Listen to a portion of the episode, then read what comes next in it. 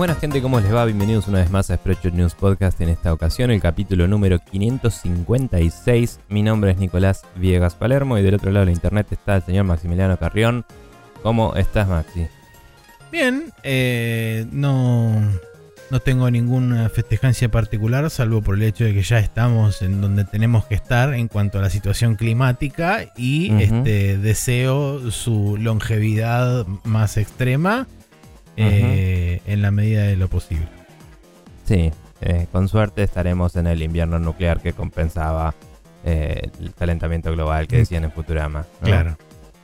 Pero bueno, no sé, el tiempo lo dirá. Em, lo dudo. Pero bueno.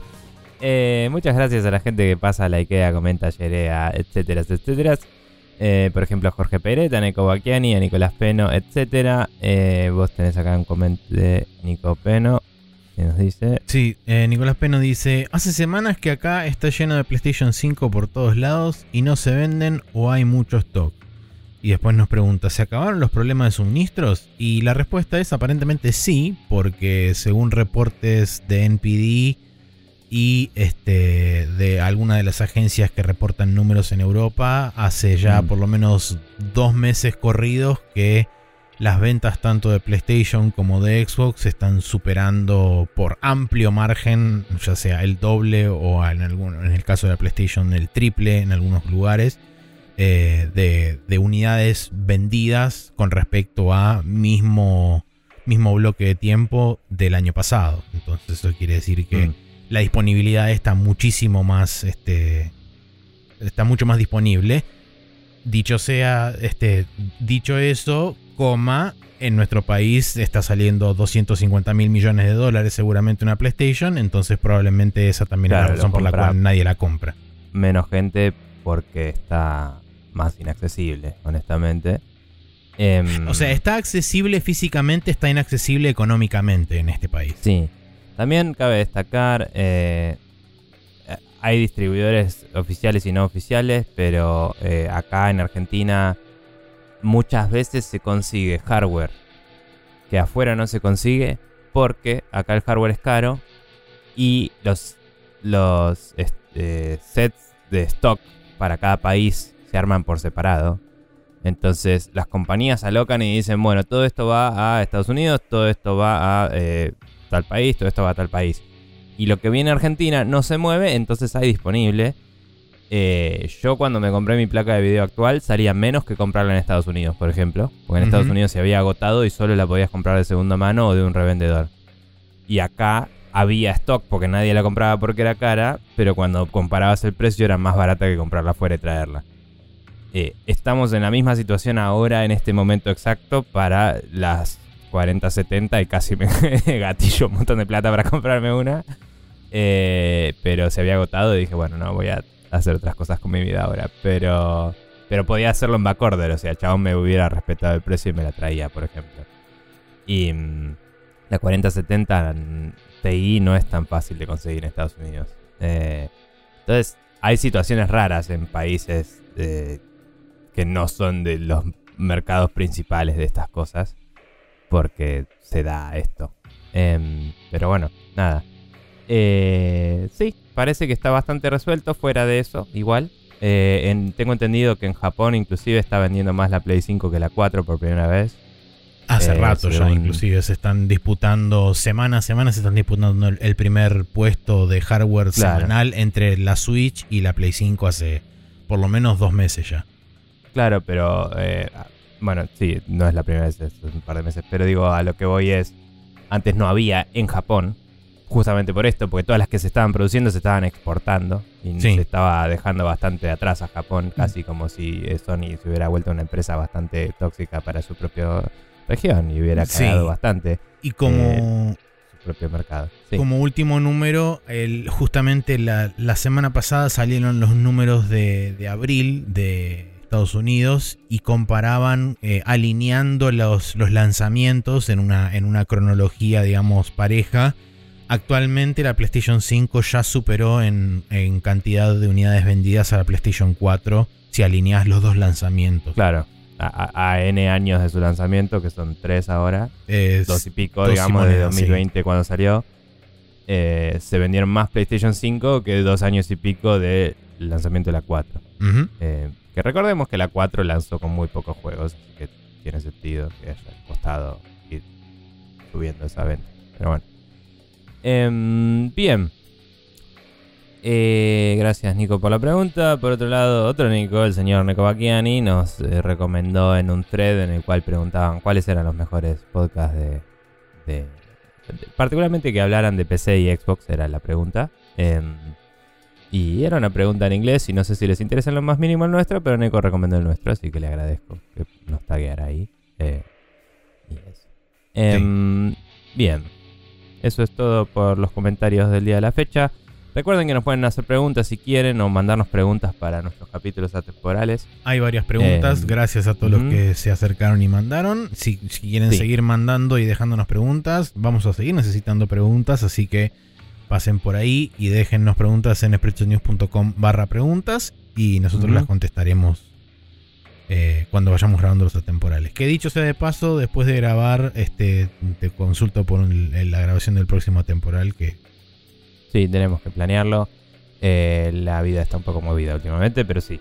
Em, nada, eso es sprechonews.com barra preguntas. Manden ahí y las discutimos. Eh, vamos a pasar entonces al Now Loading, donde vamos a hablar de los jueguitos que estuvimos jugando esta semana.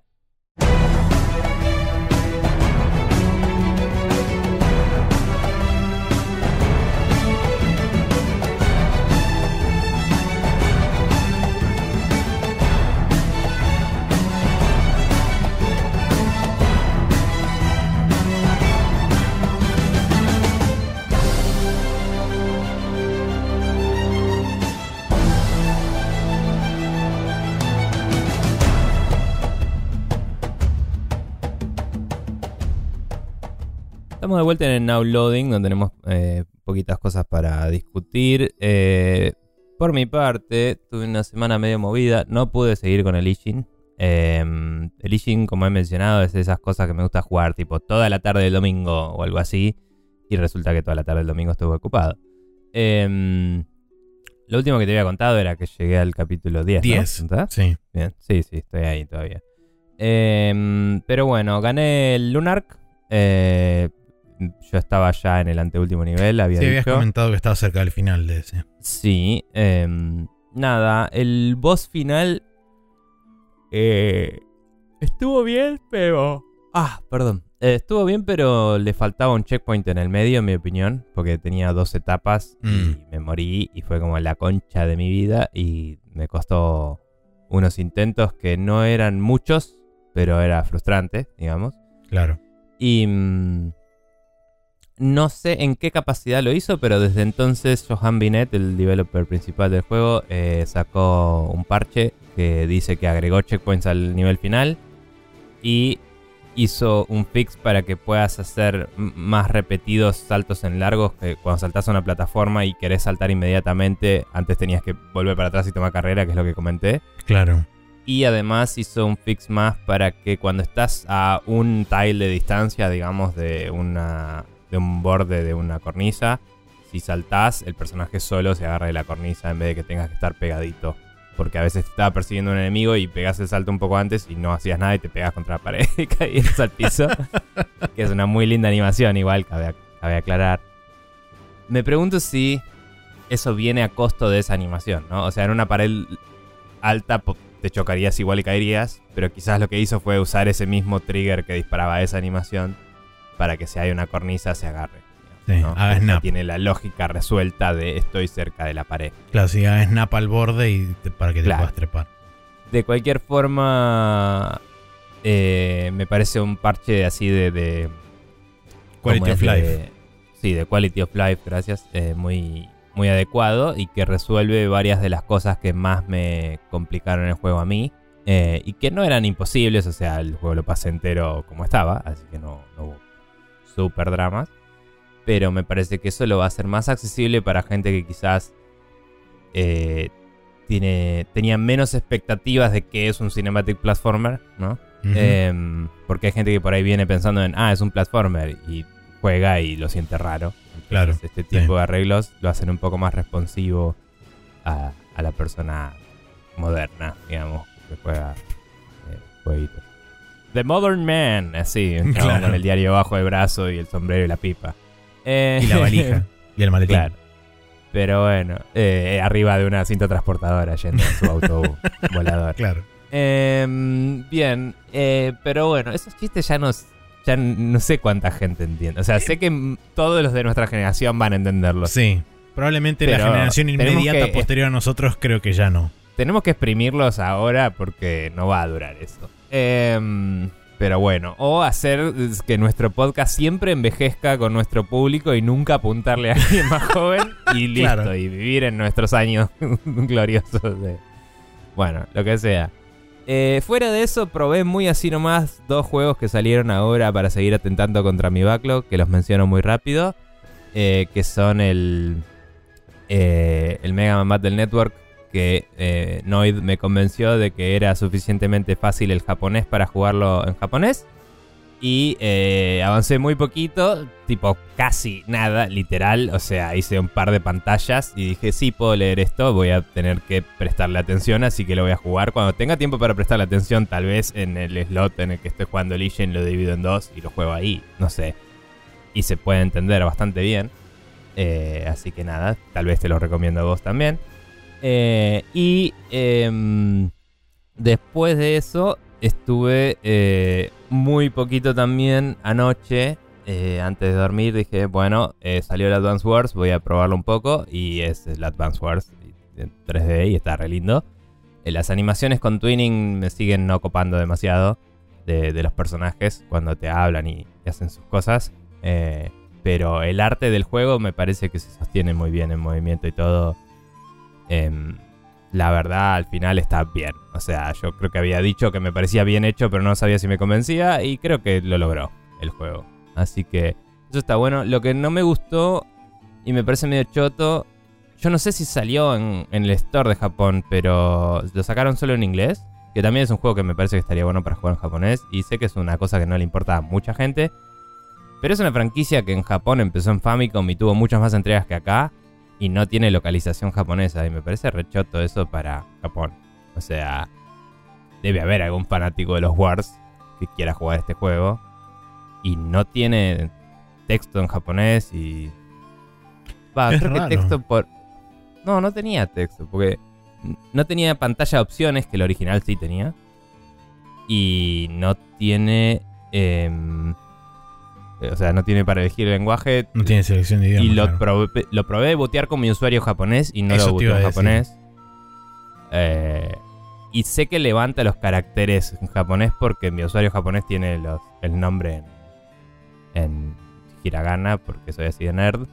Y eh, me decía, ah, vos sos tipo Saruboto.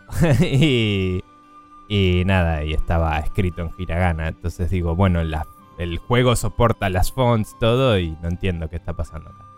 Em, nada, por ahí hay un menú medio oculto que no vi, o, o es- tengo que terminar el tutorial para que me habilite más cosas, pero... Nada, eh, o sea, si querés empezarlo en japonés, aparentemente no se puede, y eso... Es raro, capaz que debe levantar claro. el idioma de la, de la consola, pero si vos switchaste de fue- usuario y vos el usuario de, de tu cuenta japonesa Claro, lo tenés no. en japonés, no. Claro, eh, mira, bueno, en realidad la- cuando switchás de usuario no switchás el idioma de la consola, me parece. Entonces, capaz que lo que hace es eso: levanta el, el idioma de la consola. Y si la consola está en inglés, te lo levanta en inglés. Igual, po- por ejemplo, si abrís el store con el usuario japonés, está bien que sabe que vas al store japonés, pero te pone el store en japonés. Entonces no sé cómo funciona eso bien. Em, podría probar cambiar la consola y ver qué pasa. Sí sé que las voces que tiene que no son fully voiced, son tipo los típicos Sí, de hey y te aparece textito y eso y cada tanto una oración completa. Eso está todo en inglés y como es un juego de way forward, digamos, eh, Sí. está hecho en inglés. Entonces, no sé, quizás después lo parchen si llegan a tener algo de éxito en Japón o algo, pero por default no parece ser muy customizable eso. Eh, creo que en Games Morning se habían dicho que estaba, había vendido lo suficiente como para estar en el top 10 de los lanzamientos de la semana. Así en que. digital puede ser, en físico. No, no, solo, en Nintendo físico reportan en. Japón. Así que. Ah, ok, ok. No, bueno, y en. no me fijé en el store, pero si te fijas en el store seguramente está rankeado porque... Sí, te- Claro. en top sellers debe Sí. aparecer seguramente. Bueno, cabe destacar que el Mega Man Battle Network estaba top 1 en Japón y, y está vendiendo bocha, eh, parece. Pero bueno, eh, nada, esos dos juegos los probé muy así nomás y los voy a ir jugando cuando pueda. eh, y en realidad estuve jugando un juego más que ahora me acuerdo. Pero contame vos un poco lo tuyo y ahora lo anoto. Bueno, eh, yo jugué y terminé el The Murder of Sonic the Hedgehog, que es el juego gratuito que sacó Sega el April Fool's Primero de Day abril. em, para festejar el asesinato de Sonic the Hedgehog o algo así. Eh, eh, y eh, el gimmick se cae eh, muy rápidamente porque... Sí, no está tan muerto Sonic. Dicen. exactamente. Los rumores de su muerte habrían sido exagerados. Habrían sido severamente exagerados, sí. Em, en realidad lo que sucede es que es el cumpleaños de Amy y todo el mundo va a festejar el cumpleaños de Amy en un super tren recontramoderno y bla bla bla y hacen un murder mystery. Ah, Entonces cada uno tiene una, este, una, ¿cómo se llama esto? Un, un incentivo secreto en una tarjeta y tiene que cumplirlo. Entonces eh, Está bien, ide- es un role-playing game. Claro, la idea es que este, te lo- medio te lo disfrazan en un momento como que Sonic parecería que estuviera realmente muerto porque suceden cosas, eh, pero en realidad nunca se muere del todo. Y digamos que la idea es que tenés que resolver el quién lo hizo a través de, del- del- todo el tema este de Murder Mystery.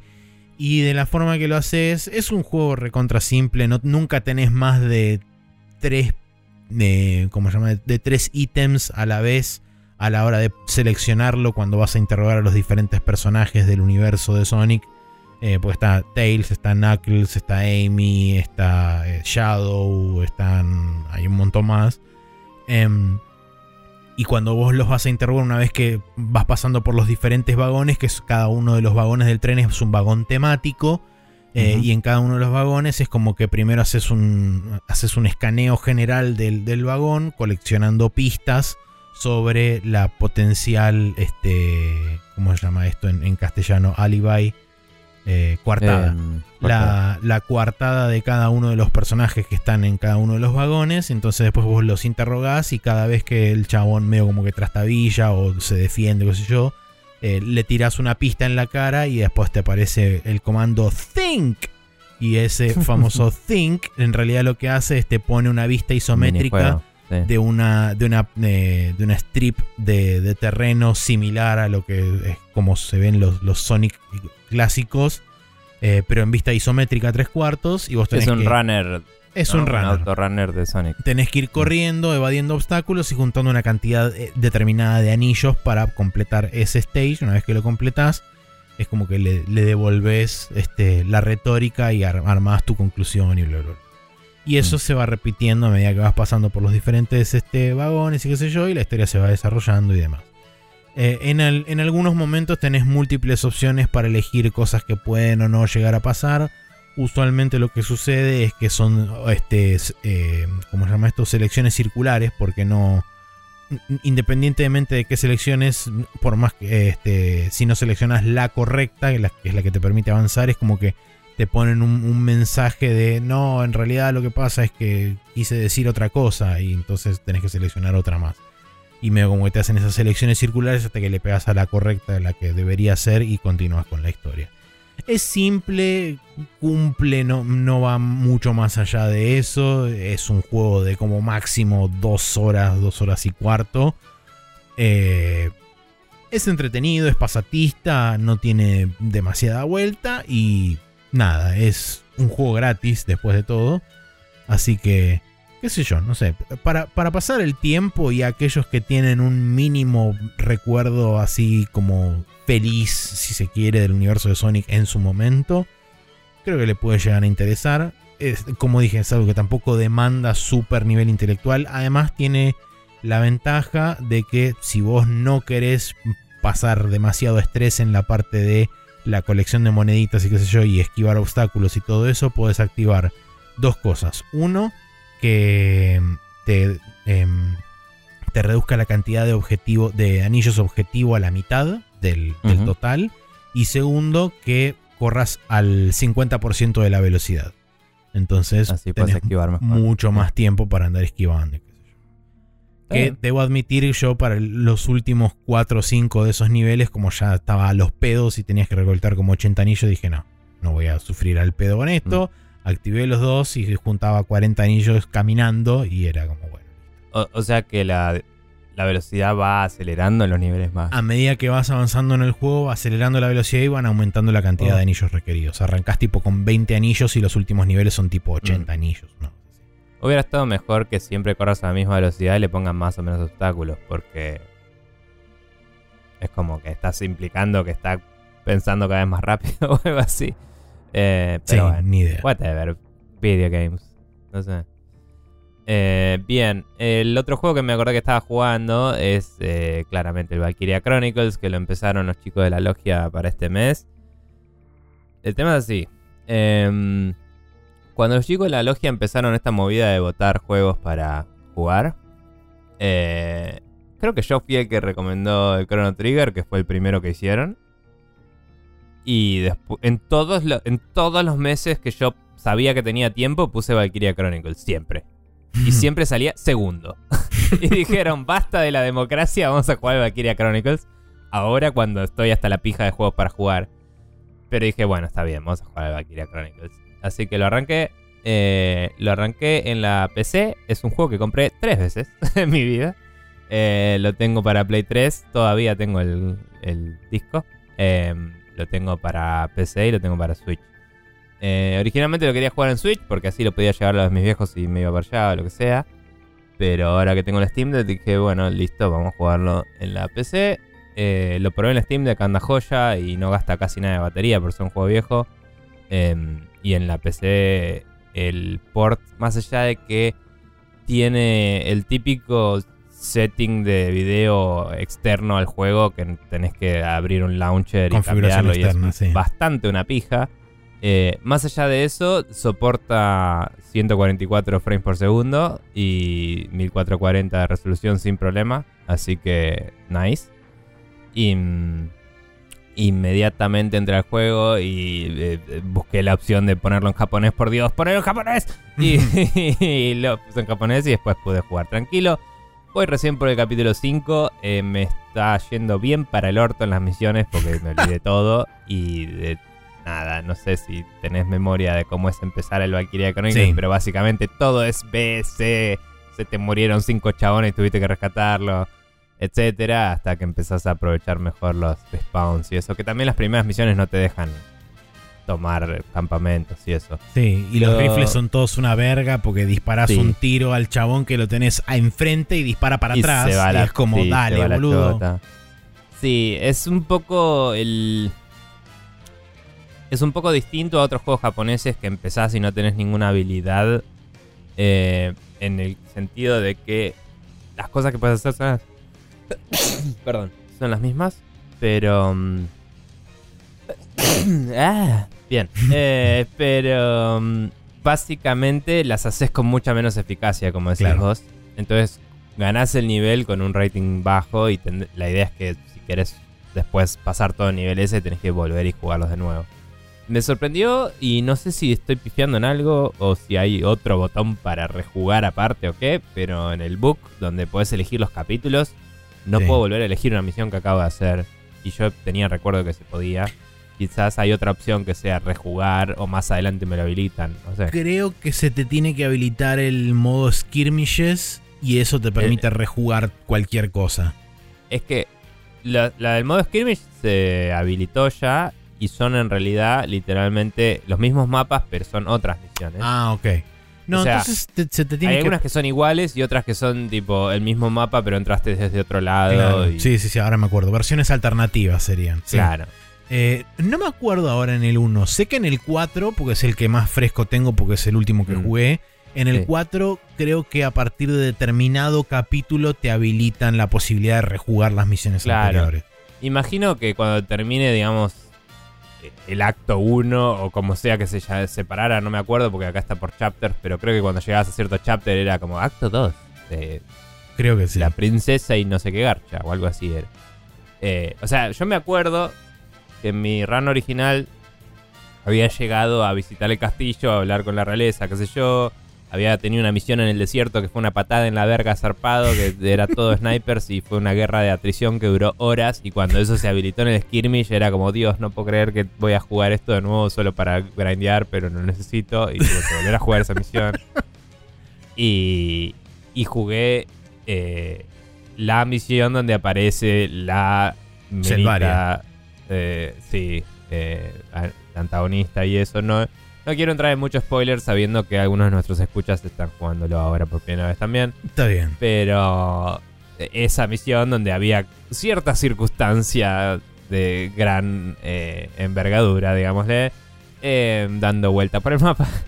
Y mm, nada, todo eso me acuerdo, pero por ahí me había quedado y creo que eso era tipo, que te diga, misión 18, 22, no sé, y estoy en, en- o sea, chapter 18, chapter 22, no sé, estoy en el 5. eh, así que me falta. Eh, capaz que eh, no era eso y era mucho antes y llego al toque, no tengo idea, pero creo que eran... A ver, ¿cuántos chapters eran?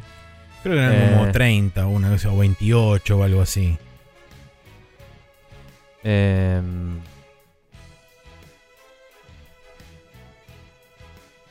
Bien, claramente no era el chapter 22 porque son 18 capítulos. Spoiler alert. Pero bueno, entonces... Eh, pero capaz que no me falta tanto llegar ahí, pero bueno. Eh, de cualquier forma...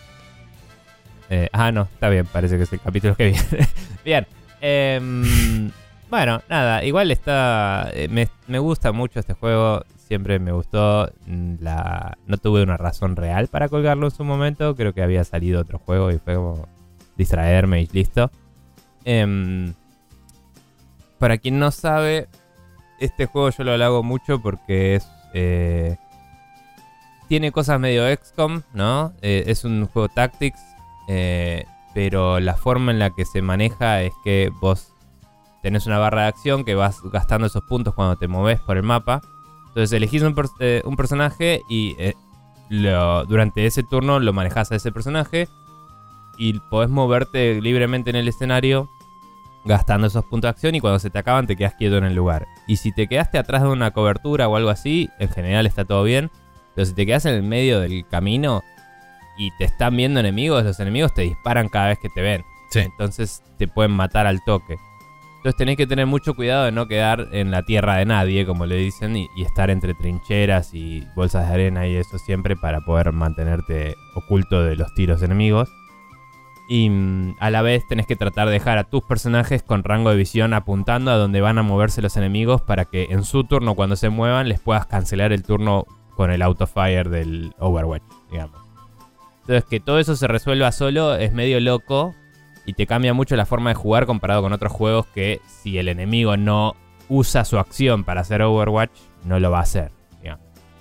Em, y fuera de eso, eh, todos los sistemas que tiene de eh, subirte y bajarte los stats según en cercanía a qué estás, eh, se atan súper bien con la narrativa y con el backstory de cada personaje y eso me copa.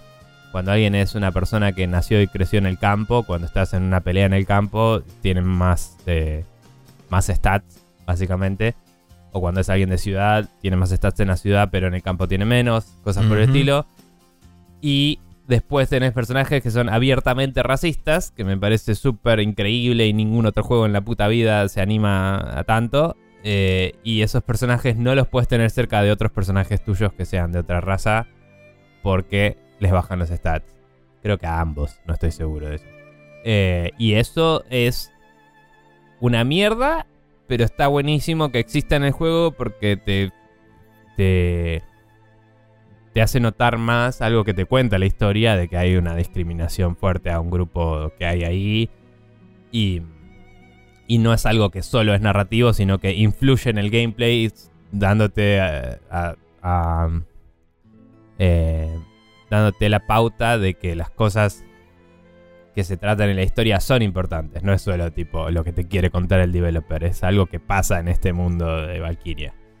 Y me parece que eso ningún otro juego lo hizo bien nunca y está buenísimo. Em, así que nada, la estoy pasando muy bien. Y nada, siempre me olvido de que, existe el 4 y es tipo, uh, qué bueno, tengo todo otro juego entero de esta saga para jugar a cuando quiera después de este. Eh, así que nada, buena onda. Y después está el otro que no me acuerdo el nombre de acción. Sí, eh, lo tengo ahí arriba. ¿Revolution? De hecho, eh, Valkyria of the Revolution, sí. Of the Revolution, sí. Ese era más action RPG, ¿no? Era más Action RPG, sí. Que de hecho yo arranqué, jugué la primera misión y lo colgué porque no me acuerdo qué pasó y nunca lo Mm. gané. Así que lo tengo ahí para jugar eventualmente alguna vez en la vida. Claro, alguna vez en la vida. Bueno, nada, pero sí. Y buscando las plataformas me avivé que también había un manga que dije, ah, claro, porque creo que había un anime. Eh, Sí, hay un anime nada. también. Bien. Nada, muy lindo juego y se está jugando ahí para este mes. Este mes. Para este tiempo indeterminado porque cambiaron el sistema. Pero está, estamos jugándolo y hablando de eso en el, en el Discord de la Logia del Backlog. Así que si a alguien le interesa participar de eso, eh, está bastante barato siempre en Steam ese juego. Así que súmese. Bien, Bien. Maxi. Nio, ¿qué onda? Eh, estuve jugando un poco más de Nioh. Estoy jugando más o menos a razón de una o dos misiones por día, no más. Eh, estoy intentando no frustrarme tanto con alguna de las cosas que me frustran. Entonces por eso estoy tomándome la, la libertad de ir jugándolo lento. Eh, más allá de todo lo que comenté, que si yo estoy intentando acostumbrarme a usar un poco más los otros movimientos, el cambio de stances y todo eso. No estoy pudiendo todavía encontrar una buena eh, sinergia dentro de, dentro de ese tipo de, de cosas. Pero por ahora sigo avanzando lento, pero sigo avanzando. Eh, una cosa que no comenté la vez anterior es todo el tema de este, creación y crafteo de armas y qué sé yo, porque sí comenté que vos podías deshacer las armas que ibas encontrando y los, los- las piezas de armadura y qué sé yo, las podías desarmar y eso te daba ítems que podías después utilizarlo para forjar armas nuevas y armaduras Sí. nuevas y qué sé yo. Es un sistema que no me satisface del todo cómo funciona porque vos tenés distintos tiers de rareza de esos ítems. Vos tenés, por ejemplo, un lingote básico, un lingote especial que tiene el nombre amarillo, entonces es uncommon. Tenés un lingote súper especial que es de nombre azul, entonces es raro. Y tenés el lingote super mega recontra especial que es de nombre violeta y es el más raro de todos. Así con cada uno de los tipos de ítems que tenés. Y esos ítems te los da romper o desarmar ítems de esa misma rareza. Uncommon, Rare o este, Legendary, como le dicen. El bueno, tema está bien que. e- Está bueno que sea directo eso, porque hay otros juegos que cuando tenés un ítem rarísimo, tiene chance de darte Sí. el ítem, el coso rarísimo, y si no te da más bajos, Claro. es como, dale, me rompí un ítem para nada. eso está bien. Digamos, donde viene la parte mala es en la parte de la reforja de, es- de eso, Mm. o en la forja Ah. de esos ítems. Donde vos, por ejemplo, pones todos ítems violetas para forjar una espada que querés que salga violeta, pero eso lo único que hace es aumentar las chances de que la espada salga violeta. Ok, eso es una pija. Eh, y te, por lo menos te muestra arriba con porcentajes, tipo te dice Mm, normal 35%, uncommon 50%, eh, rare 20% y este, legendary 5-10%, una cosa así. claro. Cuando vos le pones lo- todos los ítems violeta, la chance de que sea legendario aumenta, pero nunca llega a ser más del 30 o 40%. Mm. Eh, entonces es como medio también revolear una suerte de moneda de O sea- múltiples caras al aire. No me parece del todo mal, pero preferiría personalmente que te garantice que llegue a Violeta y que haya un tier arriba que solo puedes lograr forjando para incentivarte a usar el, la mecánica. ¿Me entendés? Sí. Preferiría Porque- eso porque así es como que digo, y pero ya tengo un ítem violeta y no, no tengo que arriesgarme a crearlo y para qué lo haría. Eso por un lado. Y segundo, el- los, los drops que te dan durante. mientras vas jugando el juego. No es que son uno cada mil años. Sino que el 90% de las veces enemigos comunes tienen chance de dropearte. Chances bastante reales de dropearte ítems genuinamente buenos. Eh, Mm. Y si no, tenés la posibilidad de enfrentarte a los fantasmas de las personas que van muriendo a, a- a través del, Sí. del mapa. Y esas personas también tienen altas chances de dropear parte de su equipamiento que tenían puesto. Y muchas de esas personas vos ves que tienen un círculo alrededor de su nombre donde te muestra cada una de las piezas de equipamiento con color coding correspondiente a si es raro, si es uncommon, si es legendary. Entonces vos sabés, ok, bueno, este chabón tiene todo violeta, me voy a enfrentar a él porque como mínimo te va a dar siempre un drop del mismo tipo de alguno de los ítems que tiene equipado. Entonces sabes que mínimo te va a dar o una pieza de armadura o una de sus armas de color violeta. Claro. Sí, sí, o sea, a esta altura todos los jugadores de Nioh que estén más o menos activos están resarpados. Claro. que El juego ya está pre-roto para vos, digamos. Sí, sí, eh, Pero- seguro. Eh, pero eh, lo que, digamos, en, en donde, en donde entra el reto ahí es justamente en donde vos sumoneás ese fantasma y tenés que derrotarlo primero antes de que te dé los drops. Seguro, sí, sí, sí. Y tiene los stats crudos de todo eso que tiene, no es que te Exactamente. lo modulan a, a tu dificultad, no.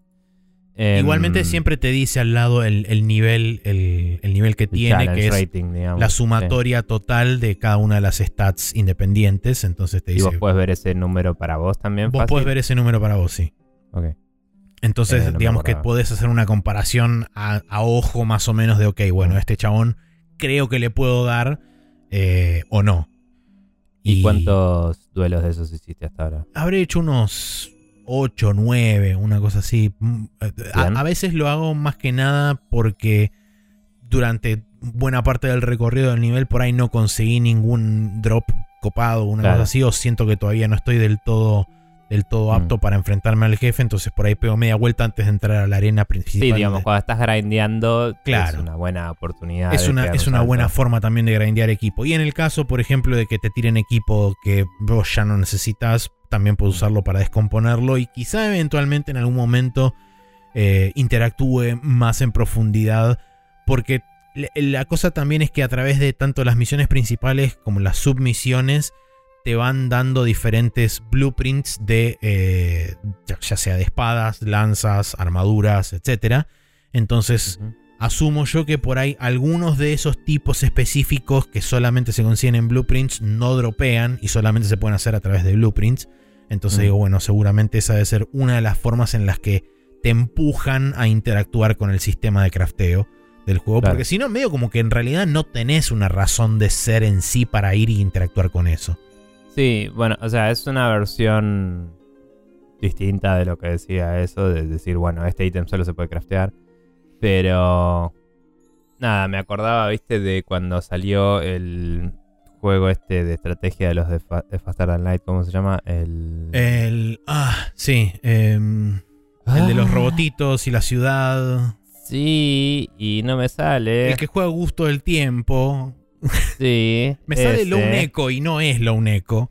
No, no tiene nada que ver el Lone No, por es eso. Oculus VR, pero no importa. Em, Dios santo. Into the. El Eso. Into the Breach, eh, lo que dijeron los tipos que aprendieron de, del Faster Than Light es hacer que todo lo que sea eh, RNG, digamos, todo lo que sea aleatorio, sea a favor del usuario Mm, y no en contra.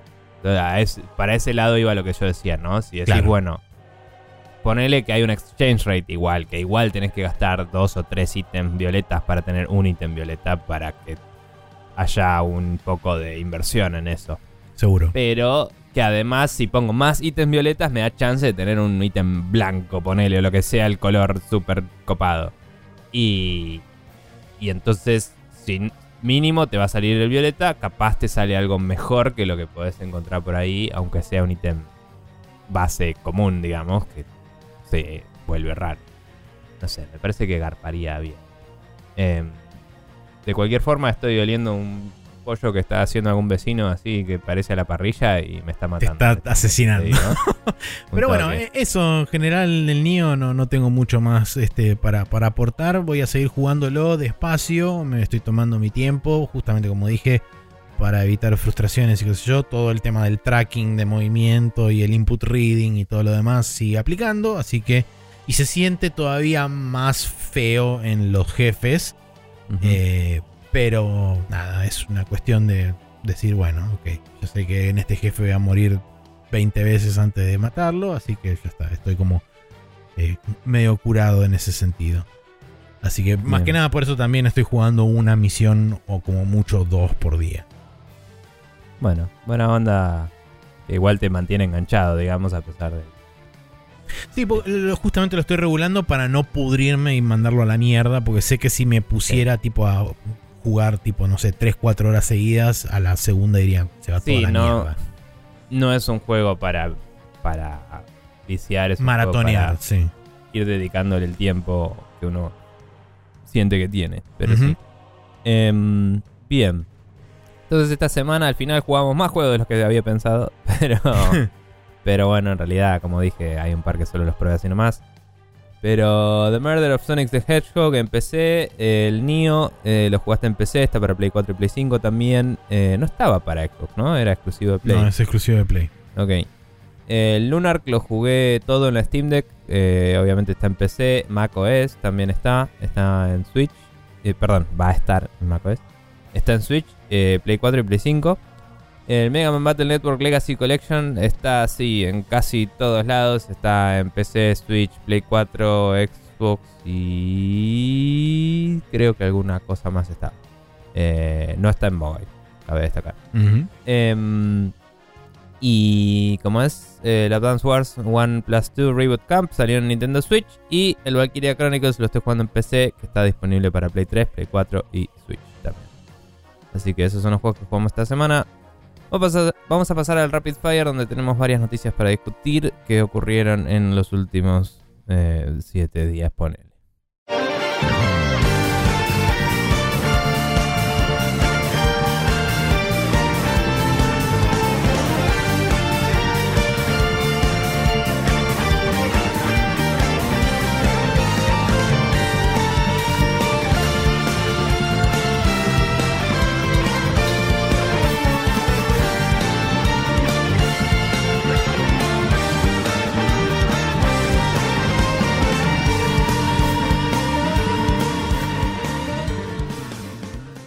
Estamos de vuelta acá en el Rapid Fire donde empezamos con la noticia de que Sega hizo un update para el Persona 3 Portable eh, HD y el Persona 4 Golden, eh, también remaster como se llame, Em, y les agregó los, todos los estudios de todos los estudios, todos los em, eh, trabajadores de localización de todas las eh, lenguajes aparentemente, eh, lo cual es bastante copado de su parte, eh, habiendo salido hace poco los guidelines de la eh, de, de la asociación esta de juegos que de, de desarrolladores de juegos que no me sale el nombre. La IGDA.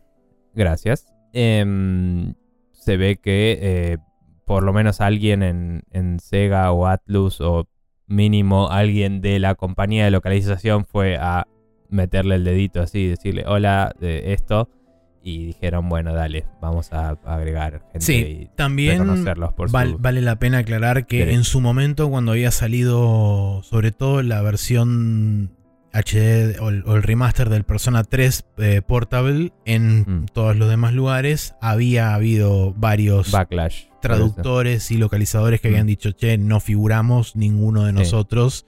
Este, entonces, como, ¿qué onda? Eh, y después se pusieron a buscarse en, en el Persona 4 Golden y tampoco figuraban. Entonces, como, bueno, Mm. seguramente algo habrá tenido que ver por ahí el tema de la IGDA, pero también de haber tenido que ver el hecho de que varias personas fueron y le, empezaron Seguro, a reclamar sí, sí. a Sega. Pero bueno, nada. eh, Lo importante es que figuran ahora. due, como dicen. Exactamente. Lo importante Sí. es que ahora figuran y que eh, esto es algo que no lo dijimos en su momento cuando charlamos la semana pasada sobre el tema de los créditos. Para todos aquellos. eh, y considero también que estaría bueno el tener la posibilidad de, ya sea, o adelantar los créditos de forma más rápida o directamente skipearlos, porque genuinamente los créditos son para la gente que labura y son mm, principalmente para eh, generarse el portfolio de la gente que labura, no tanto para el usuario o para, para la persona que juega. Entonces, por eso digo que no importa si los créditos duran 40 minutos, estaría bueno que en el caso de que duraran 40 minutos, den la posibilidad o de adelantarlos o de esquipearlos, porque hay varios juegos todavía hoy en día que no te dejan esquipear los créditos. Este. Pero pero principalmente creo que sería una buena, una buen cambio de filosofía de decir, ok, bueno, los créditos no son para mi jugador, sino son para la gente que hizo el juego para poder ponerlo en su currículum y después decir, anda a buscarme los créditos de tal juego donde yo estoy y figuro. Sí, sí, sí. Eh, son una forma de legitimizar los currículums de la gente porque uno eh, puede anotar ahí lo que quiera, obviamente, es la teoría, ¿no? Em, entonces, al, asegurarse que estás ahí reflejado, eh, es una fuente de verdad irrefutable para, para estas personas. Así es. Em, así que nada. Bien, por Sega. Eh, la siguiente noticia es que Joseph Staten, el ex, el ex director creativo de Halo Infinite, oficialmente se va de Microsoft y se une a Netflix para trabajar en un juego AAA basado en una IP original. Eh, esto lo reportó a través del mismo Twitter de Joseph Staten, que originalmente cuando habían venido los layoffs en Microsoft, él se fue de, 343, pero se quedó dentro de Microsoft, mudándose de vuelta a su puesto anterior, que era en Microsoft Publishing, en la, rama de Publishing de Microsoft. Y aparentemente ahí es como que tampoco tuvo demasiado éxito o se cansó o lo que sea y se terminó, decidió irse a Netflix, al estudio que fundaron, creo que es en San Diego, eh, que habíamos reportado en su momento hace no demasiado tiempo, que estaban buscando justamente personal para agrandar el estudio y empezar a desarrollar un juego AAA multiplataforma. Aparentemente, un detalle que no sabíamos, basado en una IP original. Este, así que bueno, suerte para Joseph Staton y seguramente eh, escucharemos más comentarios al respecto de gente que se va a mudar de un estudio a este estudio de Netflix porque eh, todavía están buscando personal. Están armando el equipo. Están armando el equipo, exactamente. Sí, sí. Eh, pero por otro lado también se fue eh, Franco Connor, aparentemente, de 343. Franco Connor había sido el director de la franquicia desde el Halo 4 en adelante en 343. Había, había trabajado en los Halo anteriores como community manager. Em, había de hecho, se mudó de Bungie a 343 para fundar 343. Em, y nada, eh, como director de la franquicia, él había estado medio supervisando los desarrollos esos eh, del 4, 5 y eh, supongo que también del Halo Wars 2 y del, Infinite. y, como que es un puesto medio abstracto ese, ¿no? Porque no estás dirigiendo un juego específico y tampoco estás dirigiendo el estudio. Pero entiendo que va por el lado de ser de los que lleva la continuidad de la historia y todo eso. Supuestamente es una em, suerte de curador de la franquicia o algo así. Una suerte de caretaker. sé que, por ejemplo, en eh, todo lo que es Lucasfilm tienen un chabón que es el capo del lore de Star Wars. Me parece que va un poco por ahí. Puede ser. Em, pero bueno, en su último título oficial en, 343, él era eh, básicamente el capo de un estudio que no se anunció todavía qué está haciendo ni cómo se llama el estudio. Eh, así que no se sabe bien. Sí, de hecho lo, eh, confirmó Microsoft. Era Creative Director, perdón, no, no el CEO, pero sí. Pero bueno, sí, lo, confirmó Microsoft, creo que se lo confirmó a Video Games Chronicle diciendo, eh, sí, confirmamos que Franco Connor decidió... Ah, este, a Axios se lo confirmó. Ah, Axios, ok. Pero este, que decidió irse por su cuenta bla, bla, bla. Nada, estos, entre ellos dos, digamos, ya, y todos los que se fueron antes, es como que el leadership de 343 está cambiando todo. Em, sí, prácticamente todo cambió. Hay mucha incertidumbre en general con Xbox últimamente, ¿no? Como que está costándole em, lograr llevar a cabo un hit en, sus consolas, ¿no? Llevar a buen puerto un juego que digas, vale la pena tener una Xbox por esto. Eh, obviamente que el Game Pass es un éxito eh, bastante zarpado en general, pero es un éxito medio que ya está quedando, dándose por sentado, ¿no? Eh, y es como que necesitan cada tanto tener lo que le dicen como un tent pole, ¿no? Que sostenga la carpa. mínimo y además lo que se llaman los flagship, que son como el que está por arriba de todo que es otra analogía distinta, pero por alguna razón usan las dos y es medio estúpido. Cuestión que em, necesitan más juegos que eh, llamen la atención y más juegos que sean la posta para decir por esto Xbox y el Game Pass son lo que conviene. Y Halo era la franquicia que se esperaba que fuera eso con Infinite, no lo fue.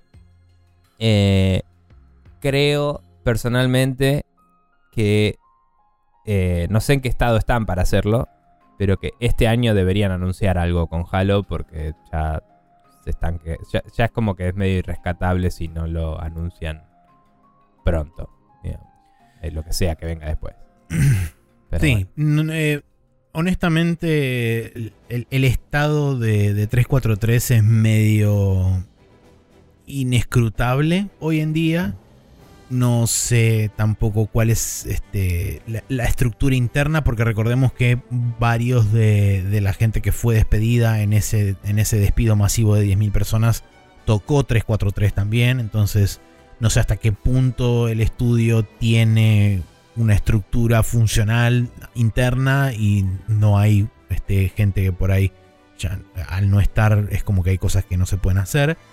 Si recordemos que había otro estudio, que ahora no recuerdo el nombre, que estaba trabajando en ese famoso proyecto Totanka, que era hipotéticamente el, battle, el, módulo Battle Royale de Halo Infinite, que hipotéticamente también habían hecho una migración de motor y estaban laburando en Unreal, en vez de estar laburando en Sleep Space, que creo que era el nombre del motor propietario donde está hecho Halo Infinite.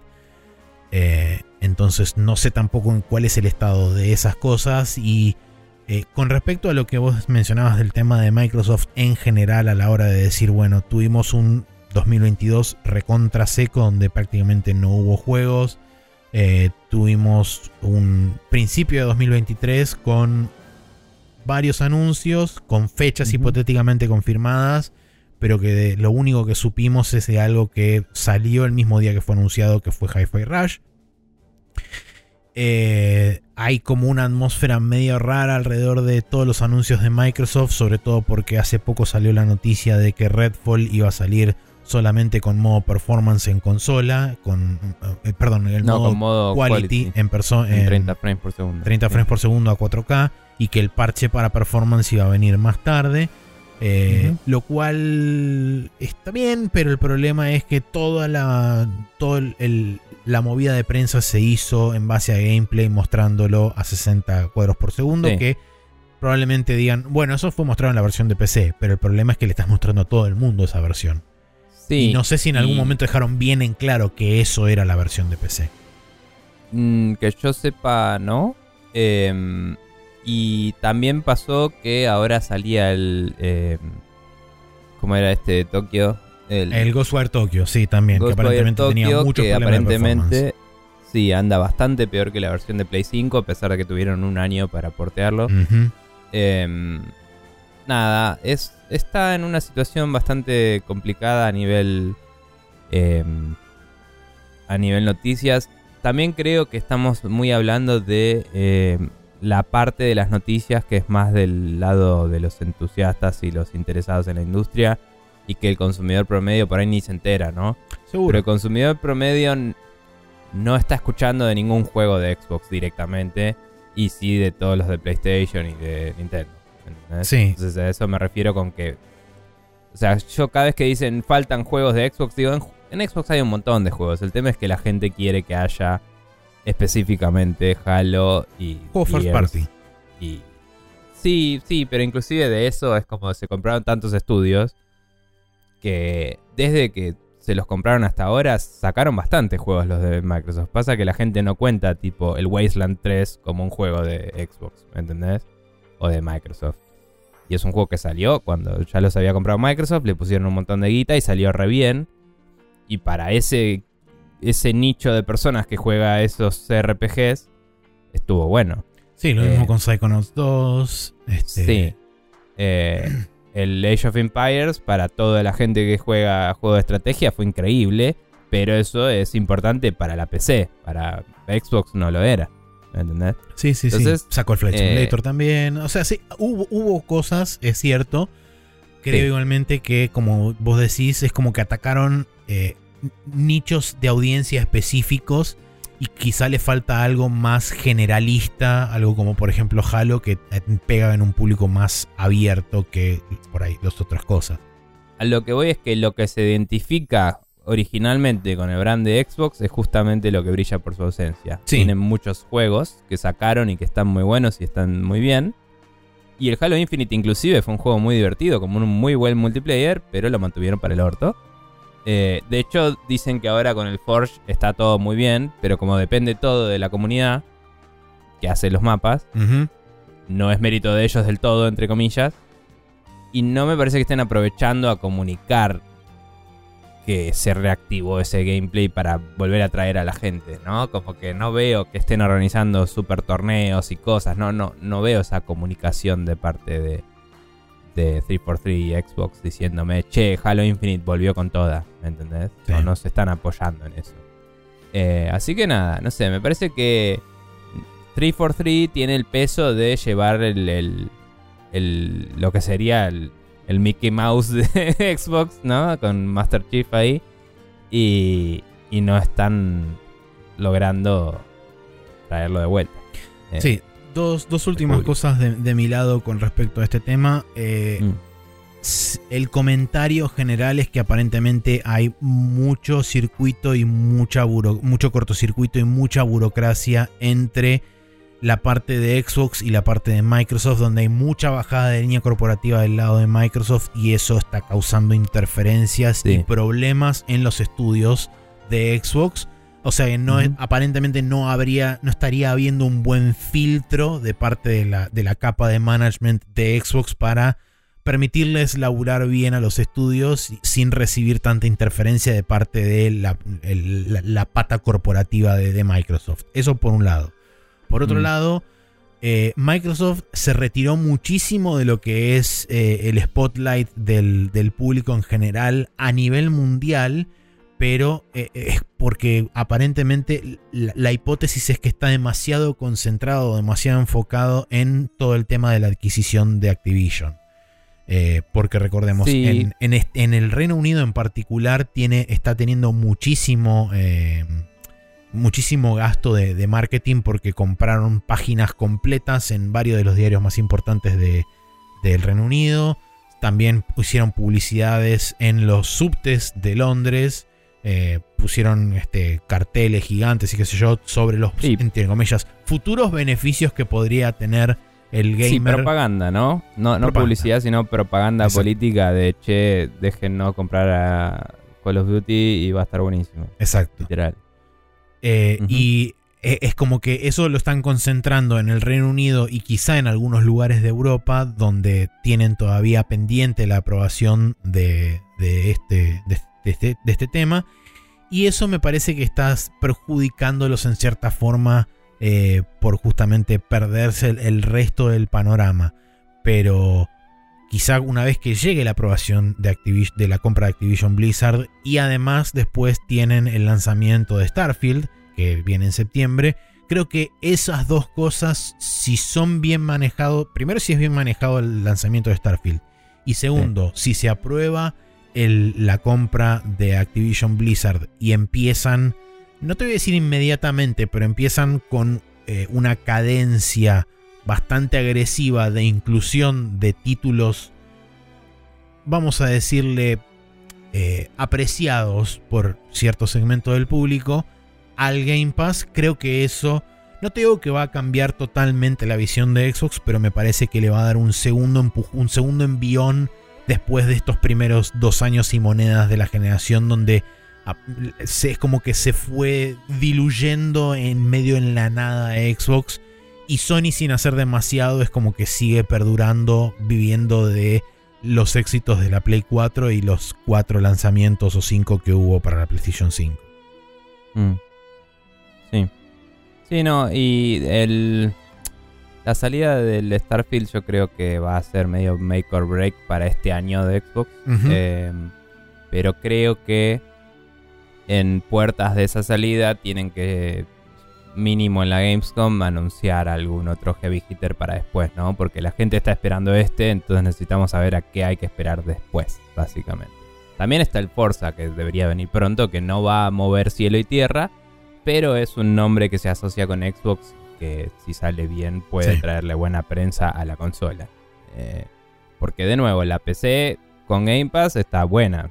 o sea, eso ya se sabe. El, lo- el problema es que la consola con Game Pass em, no está buena gra- gracias a Microsoft, digamos, está buena gracias a los demás.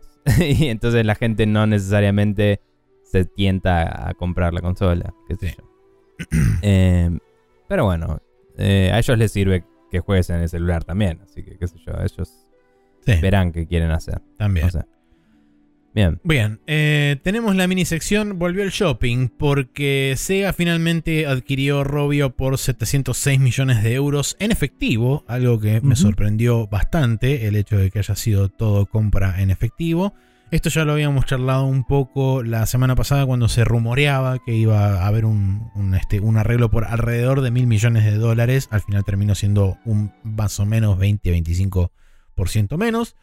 Pero bueno, eh, remítanse a la discusión que tuvimos la semana pasada sobre todo lo que tiene que ver con Sega y Robio. Epic Sí. Games a- adquirió Aquiris, que es este, un estudio brasilero, y lo renombró a Epic Games Brasil. Aparentemente, esta gente de Aquiris va a trabajar en Fortnite, eh, por supuesto, porque hay que alimentar la máquina.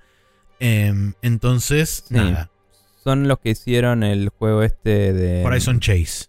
Sí, Horizon Chase Turbo, que es un juego de carreras que creo que lo había recomendado Tony en Rayos Catódicos. Es un arcade racer que estaba bastante lindo. Bastante y piola. nada, eh, uno más que cae, como decís, para alimentar la máquina. eh, y eso siempre es la parte preocupante de las adquisiciones, ¿no? Sí. Eh, Y como bien mencionó, creo que fue Jeff Grubb cuando habló de esto, eh, la, realidad, la otra realidad también es que las empresas del norte que empiezan a poner el ojo sobre Latinoamérica lo hacen por dos razones. Uno, mano de obra barata y dos, relativamente alto know-how y, este, y capacitación en las herramientas. Sí. Eh, entonces, y- esos dos factores se combinan y es, este, juntos arman el capitán subdesarrollo. ok. Em, cabe destacar que Brasil, dentro de, de todas sus características de país latinoamericano que te- compartimos entre todos, eh, esto no tengo idea de con certeza, pero digamos que es relativamente más estable que nosotros como economía. Sí. Eh, y, o sea... Estoy o sea, dispuesto es a bastante, arriesgar es bastante, es bastante más estable que nosotros como economía. Sé que devaluó un cacho en el último tiempo también, pero digamos, sí es eh, una economía más endémica, entonces tener Epic Games Brasil les va a permitir mantener lo- bien localizados los juegos También. y, y mejorar sus relaciones para con vender los juegos dentro de- del territorio, me parece. Eh, o, o por lo menos manejar el producto de Fortnite en el territorio brasilero mm, les va a ser más fácil con una empresa que esté eh, basada en Brasil y que Seguro. sepa con qué eh, agencias de publicidad aliarse para hacer campañas Sí, y cómo, comunicarse con, su población. y cómo lidiar con regulaciones en el caso de haberse involucrado en algún tipo de esas cosas y todo ese tipo de También. Porque nada, es como la gente que quiere entrar a China y se tiene que aliar con un developer chino para hacerlo. Es lo mismo. Eh, Brasil es. eh, todo es. está localizado el portugués. Y obviamente hay empresas de afuera que entran a Brasil, pero una vez que entran a Brasil, en general, la forma en la que lo hacen es comprando otra empresa y, y convirtiéndola en una sede local. Sí. Eh, y eso es lo que está haciendo Epic. Así que nada, tiene sentido. No esperaría que lo que haga Brasil. O sea, si, si obviamente que se hacen desarrollos para Fortnite, eso se va a compartir en todo el mundo. Seguro. Pero no esperaría que Brasil sea un hub para el resto de Latinoamérica. Probablemente sea un hub para Brasil específicamente. Seguro. Y o estudio de soporte para el desarrollo principal. Y si alguna vez hay hubs más latinoamericanos, probablemente estén basados en otro país eh, hispanoparlante. eh, y de ahí salga el resto. Sí, Eh, la, cabe destacar que hay parte de, de Fortnite que se hace acá en Argentina también. sí, Pero bueno. la, digamos, la, la figurita fácil o la figurita más obvia es eh, un Epic Games México, donde desde Sí. ahí centralizando todo en México em, repartan, A, digamos. a el- nivel político le quedaría muy. eh, geopolítico le quedaría muy bien a Estados Unidos, pero no sé si es un lugar en el que tengan la cantidad de talento que necesitan. No digo que no haya gente talentosa en México, digo que no sé qué tan desarrollada está la industria de juegos ahí. Sí, genuinamente no, no tengo Em, idea yo tampoco.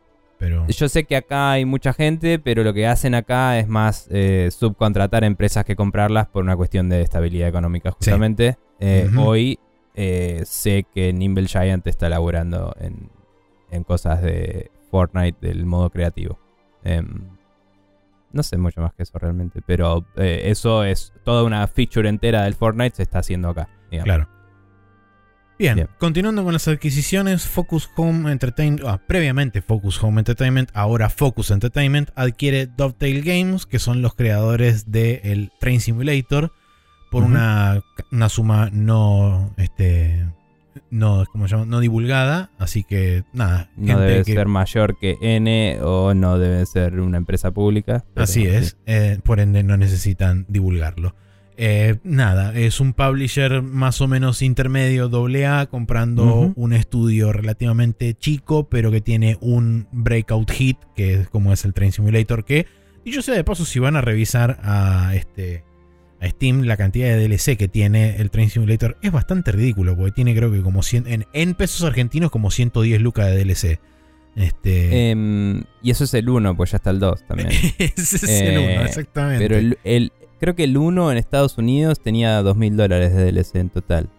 Em, más o menos. Dale, buenísimo. Eh, dicho eso, em, cabe destacar que Focus en general, o sea, publica cosas un poco de todo. Ha publicado los juegos de Spiders, que suelen ser medio. RPGs eh, raros y cosas así. Son y- juegos doble A por lo general. Este, Sí, pero de simulación, el Snow Runners y el Mad Runners Sí, fueron los que... Y creo que Focus Entertainment es el, el- es el publisher del Bloodborne de Pinocho, Lies of P. Eh, Ah. no, no estoy del Mm. 100% seguro, pero creo que sí. Em, Está bien.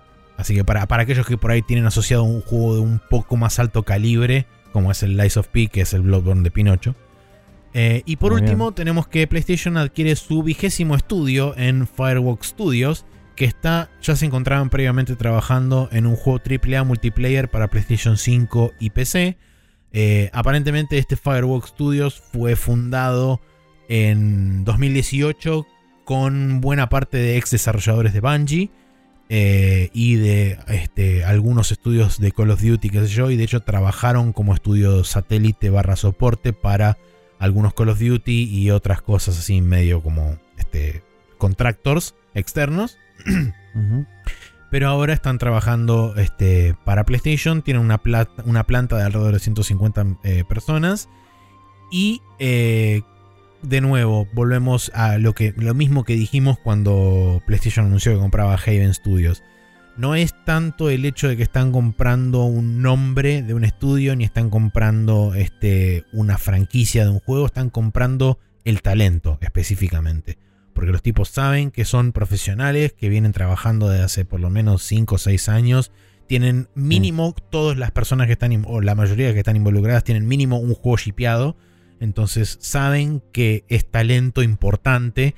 Y con el faltante, sobre todo personal de, senior o semi-senior para arriba que hoy hay en la industria, es importantísimo la retención y la adquisición de talento que tenga ese seniority para justamente poder desarrollar juegos. Porque eh, una de las cosas que escuché en un podcast, no fue ninguno de los podcasts que escuchamos usualmente, eh, porque estuvo de invitado Rami Ismail, y una de las cosas que mencionaba Rami es que justamente hoy en día hay una, no crisis, pero casi crisis muy importante de talento de semi-senior para arriba, donde si vos vas a revisar las bolsas de trabajo de cada uno de los estudios, todos o prácticamente todos están pidiendo de semi-senior para arriba en cuanto a seniority.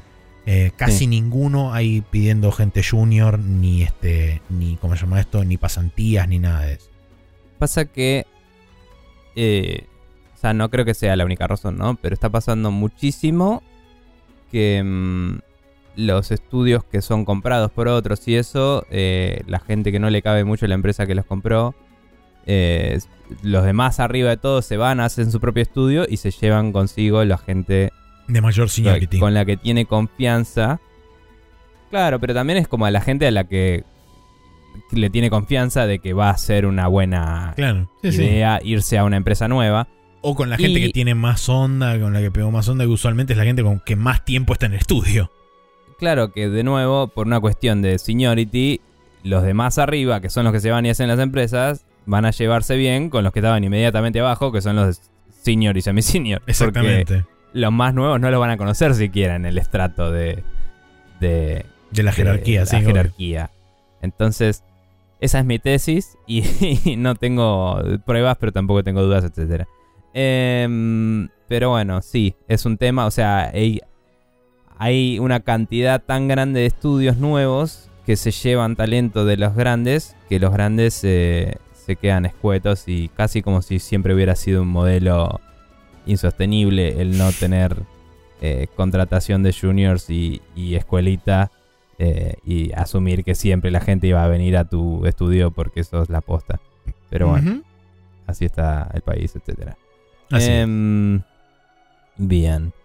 Bueno, después de todo ese bloque de comprarse estudios a lo loco, em, vamos a eh, pasar al bloque de... ¿Y se acuerdan de que hay eventos por todo el verano yankee y nunca se termina y hay que ver qué- cuándo era y siempre llega ese que va a ser un día que ni te acordabas que había un evento y de golpe hay? Bueno, ese en este caso va a ser THQ Nordic, que anunció que el 11 de agosto a las 4 pm de nuestro país, Argentina, va a tener eh, un showcase de sus estudios. Eh, van a tener un pre-show donde van a anunciar bien qué es lo que van a estar comentando, básicamente. Sí, una de las Y- cosas confirmadas Sí. ya es este el nuevo Alone in the Dark, el Outcast 2, A New Beginning y el Train 5 que fue anunciado hace un par de semanas atrás.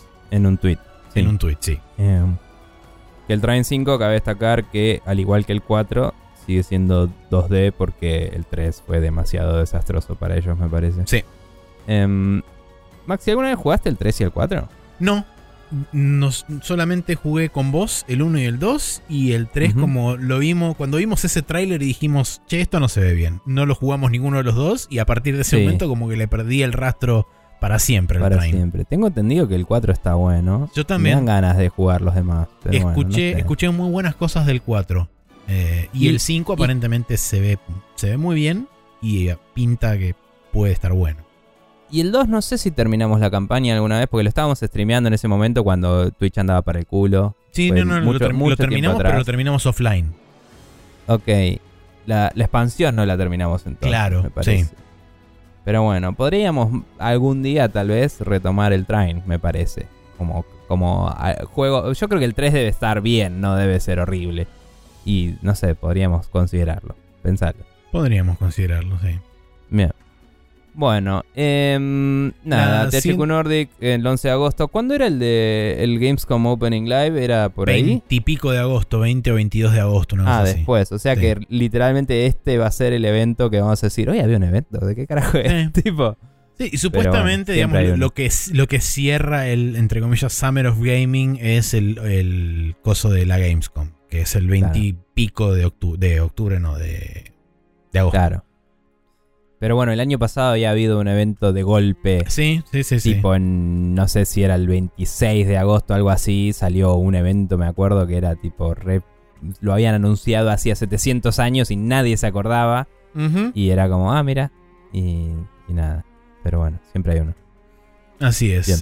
Bien. la siguiente noticia es que Atari adquiere los derechos de 100 franquicias, entre comillas, clásicas de los 80s y 90s, entre los cuales se incluye, por ejemplo, Babsy 1942, Pacific Air War y este, eh, ¿cómo se llama esto? Había otro más también que estaba. Bueno, Ah. la- las franquicias eh, son de Accolade, Infogrames eh, y Microprose. Sí.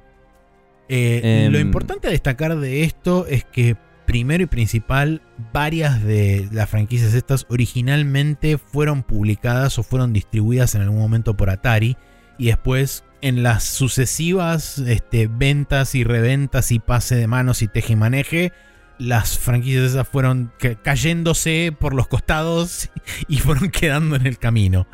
Ojo, puede que varias no hayan sido necesariamente publicadas por Atari, sino licenciadas, ¿no? O sea, Bueno. developers third party que los vendían para la consola Atari. Sí, Entonces, todos ser. los juegos que eran lanzados en Atari oficialmente eran publicados por Atari, porque los licenciaban.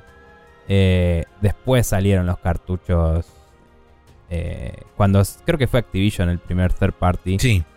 que empezó a producir y vender sus propios cartuchos por afuera de las empresas dueñas de las consolas, digamos. Sí. Em, Pero bueno, esto, esta compra de 100, de 100 IPs se suma a la compra de otras 12 que había hecho hace un par de semanas y se suma también a la compra de Night Dive Studios. O sea que la idea, a pesar de que Wade Rosen, el CEO actual de Atari, no lo especificó ni lo aclaró en ningún lado, aparentemente el prospecto que está planteando Atari con estas adquisiciones es que se va a transformar en un retro publisher, una, una especie de retro publisher donde seguramente Night Dive va a tener la libertad de elegir de todas las IPs que está comprando que, de qué quiere hacer remakes o remasters o quizá tenga inclusive la posibilidad de tener una lista de, de cosas que ellos quieran en las que quieran trabajar y después Atari se encargue de buscar las licencias de esas cosas y qué sé yo. Una que se me ocurre, por ejemplo, que estaría muy bueno, que hay que ver cuál es la capacidad de Atari hoy en día, pero estaría bueno que, por ejemplo, eh, buscaran los, este, y efectivamente pudieran adquirir los derechos de No One Lives Forever, que es medio como la ballena blanca de Night Dive Studios, Sí. que recordemos que varias veces dijeron los chabones, queremos hacer esto, pero no tenemos ni puta idea de quién carajo tiene los derechos. Ujú. Sí, igualmente ahí, si ya trataron por años los de GOG, la veo difícil que Atari pueda. Em, nada, que, o sea, de nuevo, sí, tal vez si tienen suficiente plata y le tiras plata al problema, se resuelve, pero eh, años hace que ya trataron varias Sí. empresas de hacerlo y no, no fue a ningún lado. Me parece que hasta que no haya algún fan pelotudo que junte plata en Kickstarter para revivirlo, asumiendo que va a poder, eh, y ahí salte quien sea que tenga los derechos y lo compruebe que los tiene y lo demande, hasta ese momento no vamos a saber quién tiene los derechos. Sí. Eh, entonces no, no va a poder ser. Pero bueno, mientras tanto, pirateen ese juego todo lo que quieran. Em, y con bien. respecto al tema de la estrategia de, de Atari, ¿qué te parece? Me parece que en el sentido de la promesa de sacar los cartuchos con cajita y todo para los coleccionistas eh, y seguir alegando a, la nostalgia eh, está bueno. Eh, sé que en el Atari 50 habían sacado un par de versiones modernizadas de juegos Sí. que quizás no habían salido, o sí habían, habían salido, pero les pareció que podían aprovechar y hacer un- una nueva versión más divertida.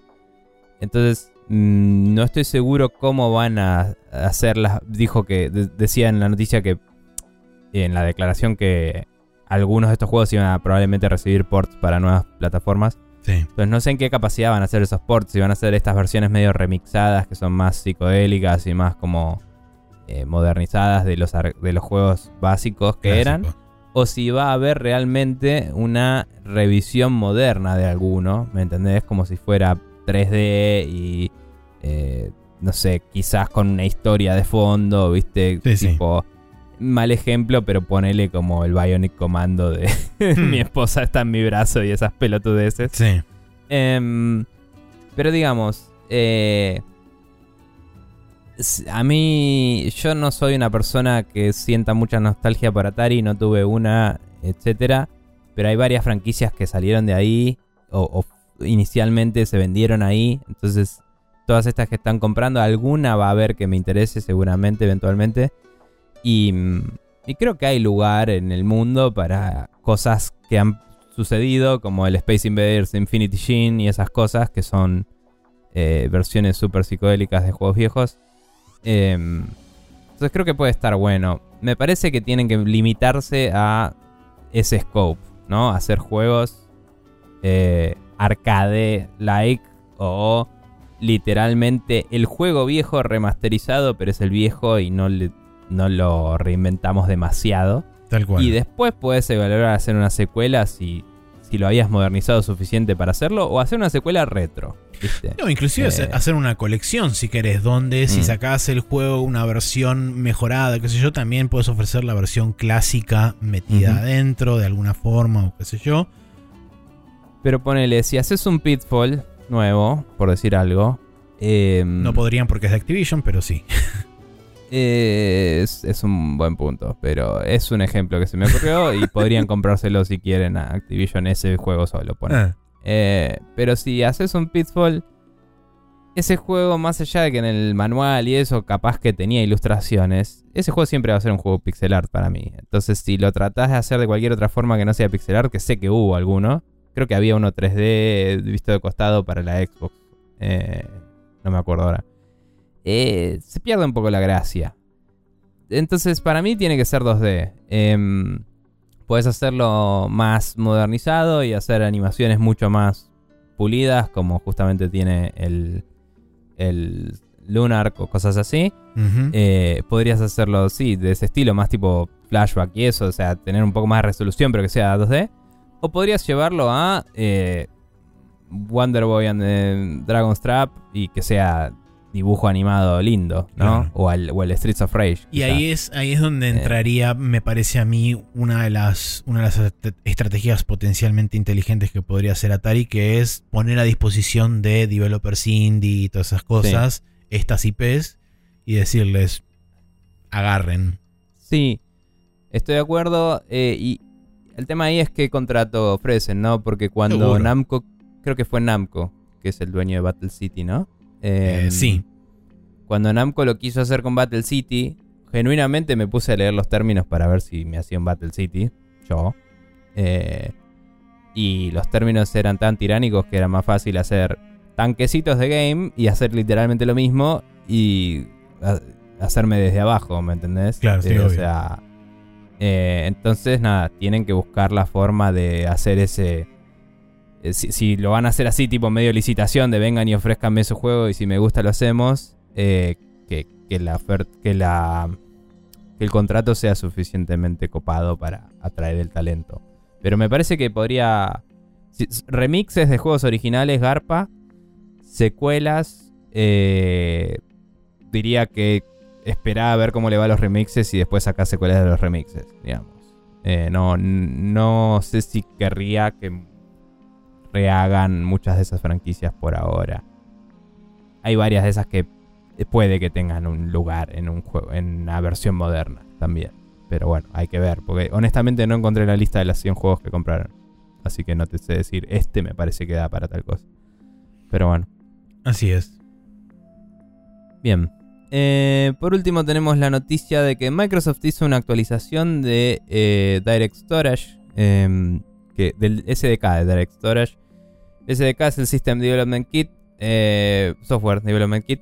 Eh, básicamente esta noticia va por este lado. El Direct Storage, para quien no recuerda, es una forma que tiene Windows y creo que Xbox la usa hasta cierto punto, pero tiene su propia implementación, de em, permitir a tu placa de video que acceda directamente a tu disco rígido para cargar texturas, modelos 3D, cosas que tenga que procesar en general. Eso evita cuello de botella con el CPU si tu procesador es un poco más lento y o evita sacarle tiempo al CPU para que haga otras cosas. Como Eh, cálculos de física o claro. este, descompresión de audio y ese tipo de cosas. Cualquier cosa que necesites, sí. Entonces, em, hace que los juegos se puedan cargar y, y bufferear y, y streamear más rápido desde el disco. Entonces, cuando se hace en un open world, habría menos popping y esas cosas y los juegos lo implementan bien, digamos. Eso, eh, ese es el resumen básico. Eso está preparado oficialmente para discos M2 de, de estos que son del slot chiquito que se conecta a la Mother directo em, de SSD. Y funcionaba con discos viejos a través de eh, otras metodologías. Que había que programarlas distinto y eh, tomaba un esfuerzo separado que no todos los developers que implementaron esto, que son muy pocos por cierto, eh, le dieron bola a hacerlo, porque era una cantidad de trabajo relativamente alta para una ganancia eh, Relativamente debatible. baja. de- debatible. No sé si es baja, pero. eh, o sea, si evaluás la cantidad de gente que tiene una motherboard que soporta esto y un chip que soporta esto, eh, probablemente tienen discos SSD, SSD M2 y no necesitan. Claro. esto. Lo que hicieron ahora los de Microsoft es una nueva versión de las Application Programming Interface, las API, que eh, con la el mismo código podés acceder tanto a discos SSD como a hard drives. eh, Discos mecánicos. rígidos, sí. Em, entonces simplifica la vida de los programadores. Entonces, él- quizás si uno lee el título de esta noticia es un poco populista, pero en, reali- pero en realidad lo que quiere decir es, es más fácil ahora aprovechar esto para discos viejos y eso haría que por default más juegos se vean beneficiados de esto en más de computadoras. No sé si más juegos, lo tienen que implementar el developer igual. Sí, pero lo tienen que implementar del lado del desarrollador, Mm. obviamente. es menos costoso para el desarrollador implementarlo para todos los discos y eh, es potencialmente mejora de carga, de tiempos de carga para todos los jugadores en PC. Sí. Y esto no, no quiere decir tampoco de forma automática que, por ejemplo, todos los juegos que vengan eh, exclusivamente desarrollados para Xbox Series o PlayStation 5 ahora automáticamente también puedan poner como requerimiento mínimo discos mecánicos. Porque como No. dijimos recién, en los ports tendrían que tener en cuenta la inclusión de Direct Storage para justamente poder manejar lo que hablábamos recién de la transferencia de assets de un lugar a otro directamente sin pasar por el CPU.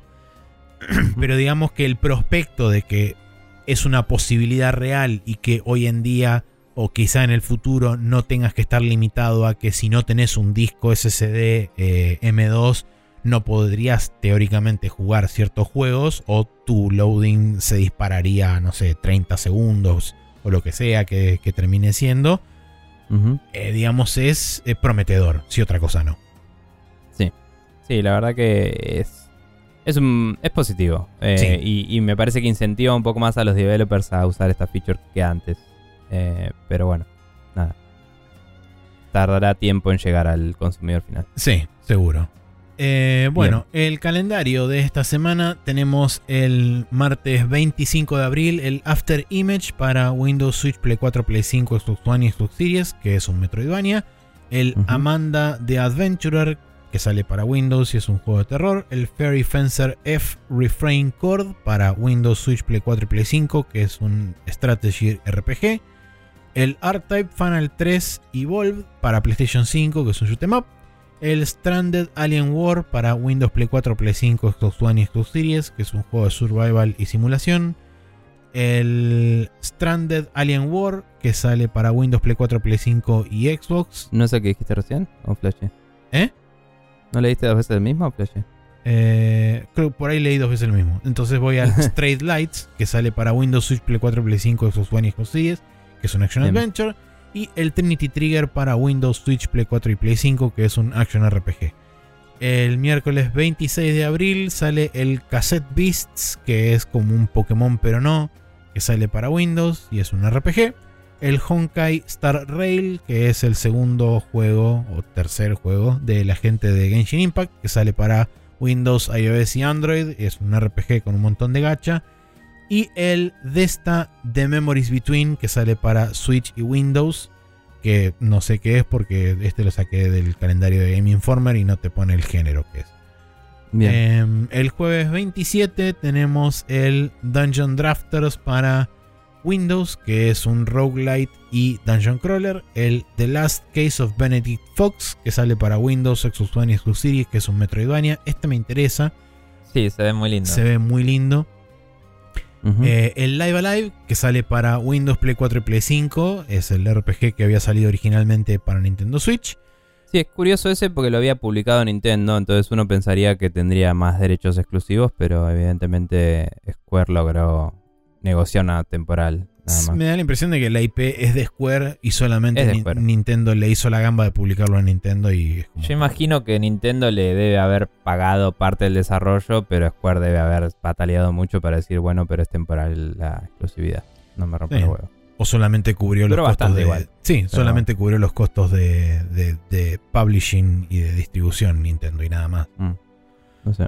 Eh, el Mugen Souls sale para Nintendo Switch, que es un RPG. El Omega Strikers, que sale para Windows, Switch, ni, eh, iOS, Android, Play 4, Play 5 y Xbox, que es un juego de acción y deportes.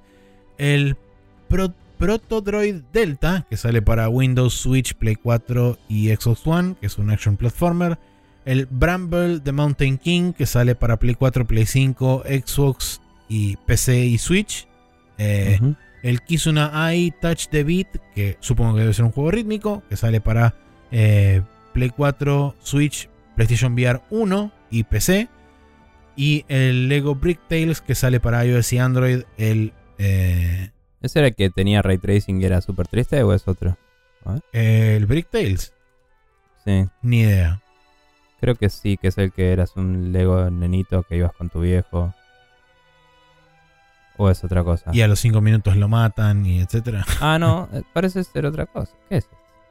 No sé qué es. Nada, se ve legoso. Ok, perfecto. Y después el viernes 28 de abril tenemos el Star Wars Jedi Survivor que sale para Windows, Play 5 y Xbox Series, que es la secuela de el Jedi eh, Last Order. No, el Jedi eh, Fallen Order. Eso fue Fallen Order, es lo mismo. Eh, y por último, el Monster Hunter Rise Sunbreak para Play 5, eh, Play 4 y Xbox Series y Xbox One. Bien, un montón de cosas. Sí. Eh, de todos estos, el Fairy Fencer F me suena bocha. Eh, Es un RPG bastante clásico. JRPG, sí. bastante clásico. No me acuerdo si había salido en mobile o qué, porque mirándolo no lo identifico. Pero es bastante viejo eh, Fairy, Fairy Fencer, sí. Fairy Fencer. Em, eh, creo que era de época de Play 3, ¿no? Más Y no sé si antes también. Ok. Y, mm, pero bueno, parece ser medio Tactics, si a alguien le interesa. Y el After Image yo lo había visto alguna vez, es muy lindo.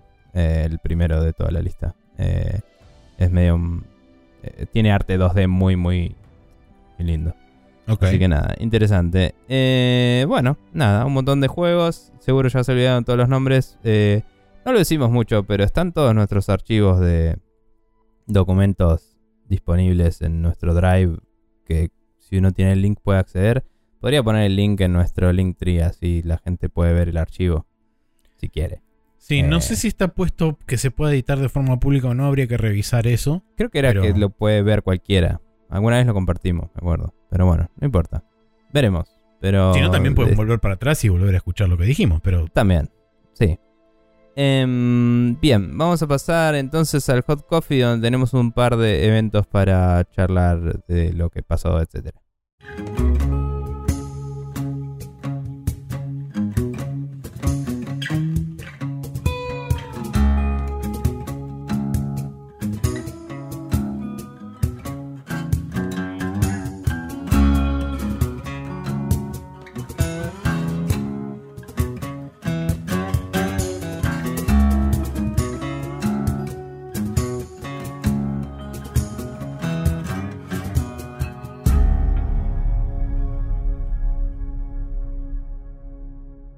Estamos de vuelta acá en el Hot Coffee donde Maxi me va a poner al tanto de qué está pasando con Street Fighter 6 porque no lo vi el evento al final y eh, no sé. bueno, el Street Fighter, 6 el Street Fighter 6 sale el 2 de junio. Eh, ahora vamos a hablar sobre el Nintendo Indie World.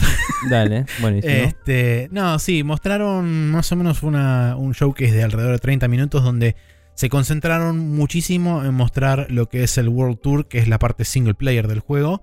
Y después repasaron un poco más algunas cosas que ya habían anunciado desde más o menos mitad del año pasado. Pero es como que compactaron todo en un solo showcase final donde tipo, bueno, esto es todo lo que va a tener el juego. Es un montón. Eh, voy a ir rápido, pero si querés eh, hablar sobre algo más en detalle, deteneme y te cuento más al respecto. Eh, mostraron el creador de personajes, es increíble lo robusto que es. Mm, eh, asumo que este va a ser el creador de personajes de juegos como Monster Hunter. El Exoprimal creo que tiene el mismo creador de personajes que esto. Em, y supongo que todo juego que requiera un creador de personajes para Capcom va a tener este creador de personajes porque se nota que tiene bocha de laburo encima. Esto era en real. Eh, no, esto es Unreal Engine. Ah, es Unreal Engine, ok. ¿Será que hicieron su propio MetaHuman thingy? No tengo Como idea. para compartirlo. No sé. No tengo idea. ¿Y, y, y esto se ata a tu cuenta de Capcom? Sabemos. Eh, Y- Me parece que es exclusivo del juego. No, no creo que se asocie a tu cuenta de Capcom ID. Honestamente, en pequeña tangente, me sorprende que todavía no, no vivimos en un mundo en el cual el avatar de Xbox o el Mi de Nintendo o cosas así no se hayan vuelto más la norma para todos estos games as a service. De, Mm. che, me creo el personaje una vez y lo uso en todos tus juegos. Sí. Y, y de última, me, si el juego tiene otro estilo gráfico, que me lo presente como preset y lo puedo modificar, ¿me entendés? Quizá lo que sí puedo llegar a ver que exista es algún tipo de código que vos lo puedas exportar a tu perfil de Capcom ID y después en otro juego lo puedas levantar y ese código tenga los valores para que te pueda recrear el personaje en otro juego. Bueno, sería lo mismo, pero una cosa si te los pone, otra no. Claro. Lo que voy es. eh, Viste que el Breath of the Wild, todos los NPCs es- hacían de la misma forma que amigos y que hubo gente que lo hackeó y Sí. se metía a su amigo y te convertía en un chabón de Breath of the Wild. Digo, me sorprende que no estamos en- eh, con tanto Game as a Service y tantos juegos, tantos te vendo mi super plataforma social y los Ubisoft Points y los eh, EA Origins. No entiendo cómo nunca caímos en esa todavía porque Sí. estoy un poco harto de tener que volver a hacerme a mí mismo en los, en los diseñadores de, de- en, la- en los cosas de personaje. eh, Sí, sí, vez. no lo había pensado bueno. desde ese punto de vista, pero sí, es, es válido eh, como, Mm. como reclamo. Eh. Después, o- otra de las cosas que mostraron que no se sabía hasta el momento es que va a tener dos grandes mapas de roaming. Uno es Metro City, que ya se había visto, y el segundo es Naishal, ellos lo llaman Naishal, que vendría a ser como una especie de pseudo-India. eh, Ok. Donde se asume que el personaje más importante que va a estar ahí va a ser Dalsim. Pero además de esos dos grandes lugares donde va a haber múltiples personajes presentes, también va a haber escenarios especiales que son, van a ser tipo diorama, eh, donde te vas a encontrar con los diferentes personajes oriundos de cada uno de esos escenarios para que te, entre comillas, mentoreen, que es esencialmente que vos puedas aprender sus movimientos a medida que Claro. vas estableciendo una relación, le hace hacer quest para ese personaje. O sea que podrías estirar tus miembros, Maxi. ¿Eso es Eh, lo que estás de hecho, diciendo? Sí. Eh, y es algo muy interesante porque como ya vamos a hablar en el Battle Hub, te voy a contar al respecto. Eh, después, como dije, vas a ir mejorando tu personaje, subiendo de nivel y eh, teniendo peleas callejeras, porque por supuesto, Qué concepto más moderno e Sí, interesante. sobre todo para un juego que se llama Street Fighter. Em, Sí. eh, Innovador. Aparentemente también vas a, vas a contar con shops para poder comprar ítems, eh, tanto sea de curación como para que te den buffs como comida. Y por último ropa, que son medio como buffs pasivos o permanentes, que te va a dar cada equipamiento que te pongas encima. Además de cambiarte la apariencia, obviamente. Eh, todo eso, por supuesto, va a estar dentro del- de lo que son los stores in-game. No hablaron en ningún momento ni de microtransacciones ni de nada por el estilo. No, no sé si es que no lo, no lo mencionó. O sea, no es que sí. No, es- no sé si lo, lo omitieron o si lo van a hacer, pero no lo dijeron ahora. No sé. Y en el, en el Resident Evil 4 los agregaron un par de semanas después de que Sí, salga. Por que- eso. No, no sé qué onda. Eh, bueno, Mm. ahora como dije, pasando al Battle Hub, vas a tener la posibilidad de utilizar el avatar que vos creaste en el creador de personajes para poder batallar con otras personas, eh, con otros avatar custom creados. Y esos avatar custom van a tener los, movimientos equipados de los diferentes personajes. Entonces vos, por ejemplo, vas a poder hacer el Hadoken de Ryu, después a- a- seguido a eso el Spinning Bird Kick de Chun-Li y la especial de Dalsim que revolea un Yoga Fire gigante este, contra la cara. Entonces vas a poder Mm. como eslotear diferentes habilidades y puedes crear, entre comillas, tu personaje custom. Eh, y con eso vas a poder pelear dentro de lo que es la arena del Battle Hub, porque el Battle Hub está estructurado como un arcade con una suerte de ring en el medio. Y en ese ring vas a poder pelear con tus propios avatars. Eh, después eh, presentaron, no es nada novedoso, pero los clubes, que son como clanes de gente donde individuos con mentalidades similares se van a poder agrupar en diferentes grupos de gente de hasta un Y máximo de, discriminar a los demás. de 100 personas, sí. Eh, lo que Sí. mostraban ahí es que vos tenés la posibilidad también de configurar mensajes predefinidos, como por ejemplo eh, novatos bienvenidos o este super casual o lo que sea, cosa Mm. de que la gente que quiere entrar a esos grupos sepa a, a lo que se está enfrentando. Claro. Eh, después, propiamente dicho, en los arcades hay dos tipos de arcades. Están los arcades clásicos, que están medio como en un costado, donde vas a tener ahí diferentes juegos de pelea rotativos de Capcom, que creo que van a rotar cada una semana o cada dos semanas o algo así. Pero vas a tener la posibilidad de jugar tanto el single player como la posibilidad de jugar versus online a través de esos arcades. Y mostraban tipo el Street Fighter 2 clásico jugando este, dos personas ahí.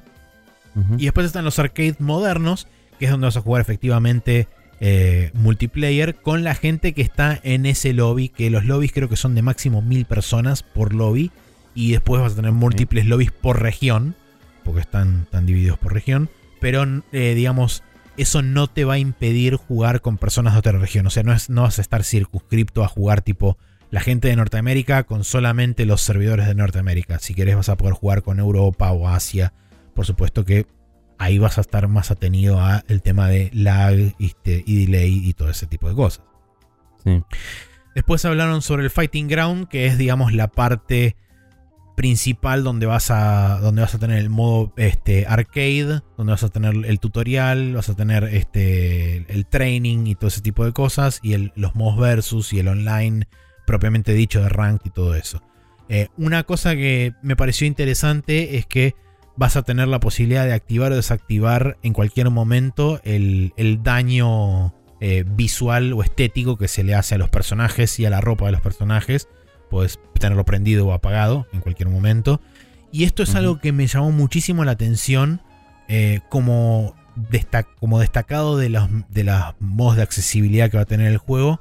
Eh, va a tener audio codificado para proximidad de un personaje con respecto a su oponente, tipo de ataque, ya sea si es este, high, medium o low, los diferentes eh, gauges que tenés en el, en el juego. eh, y si- inclusive si un ataque es, por ejemplo, overhead o si te, este, si te van a hacer una toma y vos querés este, hacer un tech que lo que hace es básicamente bloquear el, el throw y no, no, no lo hace, qué sé yo. Y tiene Claro. cada una de esas cosas tiene un sonido distintivo específico eh, para ya sea la gente que tiene dificultad para ver o directamente si vos querés tenerlo activado porque es algo que te puede servir inclusive para leer aún más o más fácilmente ciertas cosas. Imagino que es algo, no te digo sí o sí necesario, pero que ayuda mucho cuando estás jugando a un juego que tiene personajes custom. Porque no es que te puedes acostumbrar a la animación de Dalsim para saber cuándo va a ser un movimiento, o a la de Sagat, o lo que sea. Sí. Sino que, eh, o sea, más allá que va a ser la misma animación casi seguro, el form factor del personaje no va Sí, a ser el mismo, entonces cual. no lo vas a poder identificar igual. Y esto lo vas a poder tener activado de- desde las opciones generales del juego. O sea que incluso lo vas a poder utilizar en, con los personajes clásicos también del juego. No solamente en la parte de los personajes custom.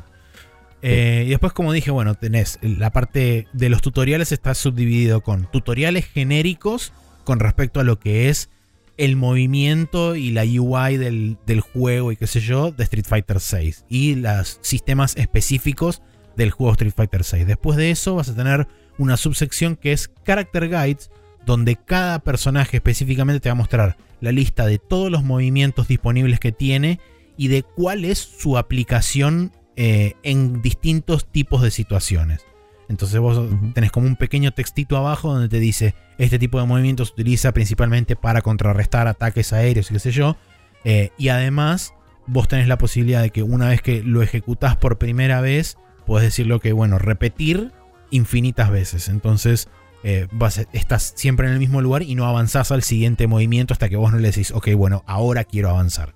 Eh, lo cual me parece interesante porque usualmente lo que pasa con este tipo de tutoriales es que lo practicás 72 veces, no te sale. Te salió la primera vez y te dice, listo, lo hiciste y avanzás al siguiente. Y es como, déjame practicarlo otra vez. Porque lo hice 20 Mm. veces mal. Lo hago una bien, déjame practicarlo hasta que me salga mínimo 3, 4 veces bien.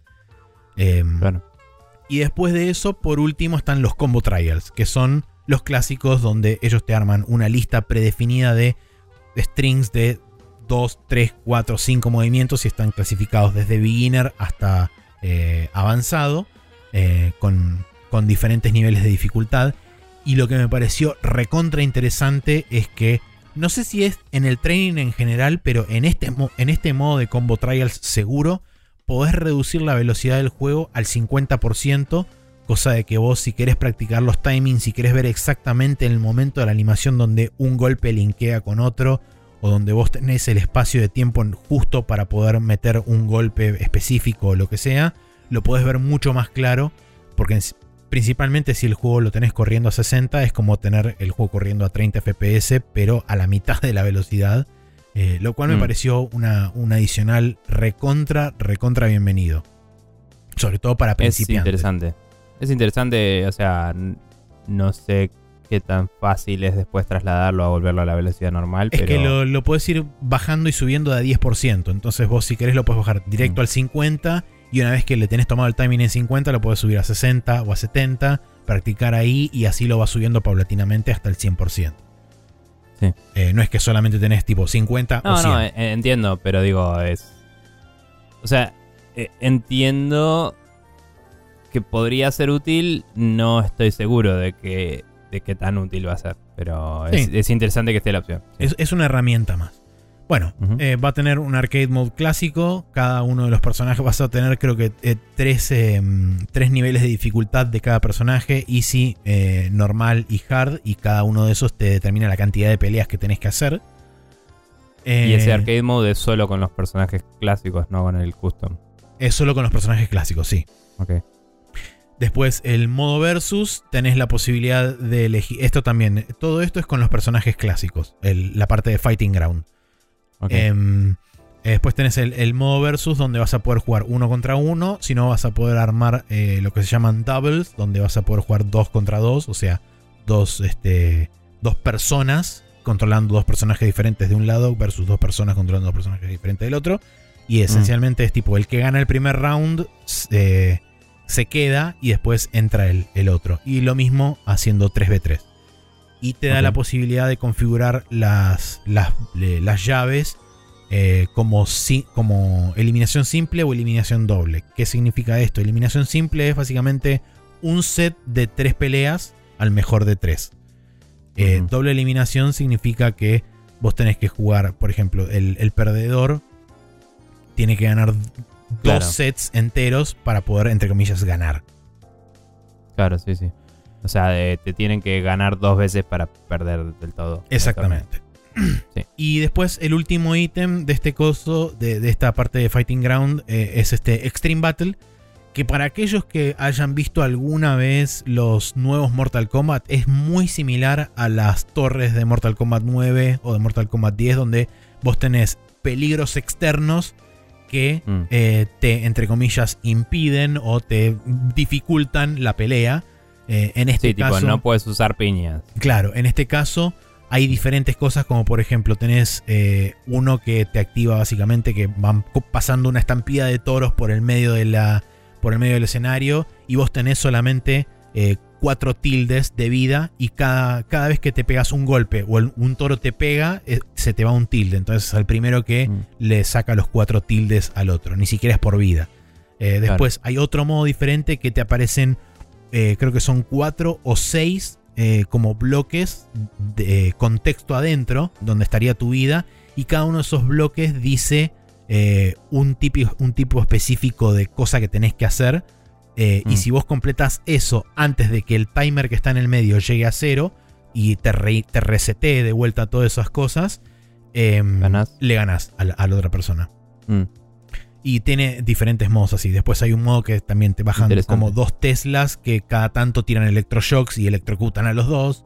Y ese tipo de cosas. Eh, Tesla Coils, aclaremos, Tesla porque Coils, sí. eh, nos cagó la vida para siempre eh, Elon Musk con su empresa. sí. Eh, interesante porque no es el mismo tipo de cosas. O sea, en, en Mortal Kombat lo que hacen es jugar con los sistemas del juego un poco distinto en que quizás eh, te deshabilitan un set de movimientos o eh, hacen que otro set de movimientos sea mucho más fuerte que lo normal o cosas así. No juegan tanto con eh, la condición de victoria como acá, parece ser.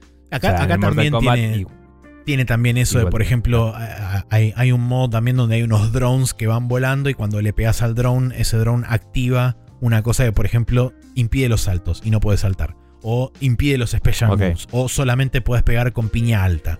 Y ese Claro, tipo de son cosas. que, digamos, triggerías vos en el juego. Exacto. Pero cuando entras al- a la partida siempre puedes hacer todos tus movimientos. Sí, sí, sí, por supuesto.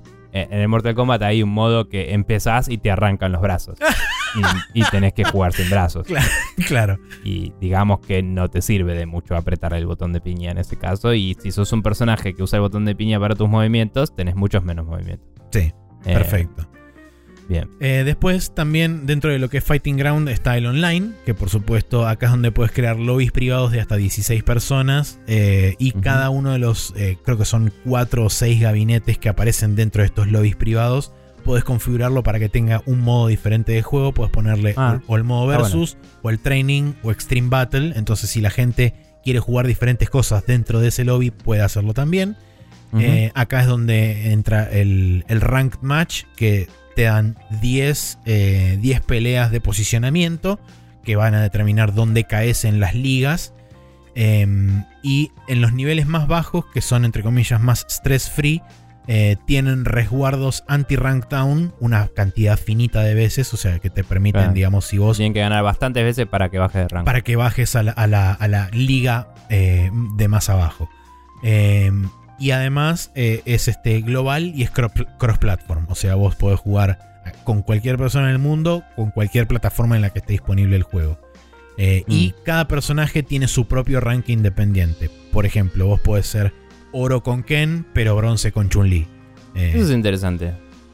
porque también determina, por supuesto, la, la habilidad que vos tenés con cada personaje. Sí, sí, sí, digo, está, está bueno, es interesante. Está, está así, muy bueno. De hecho, Si querés practicar un nuevo personaje no, y sos resarpado con uno, no, Exacto. no vas a morirte al toque.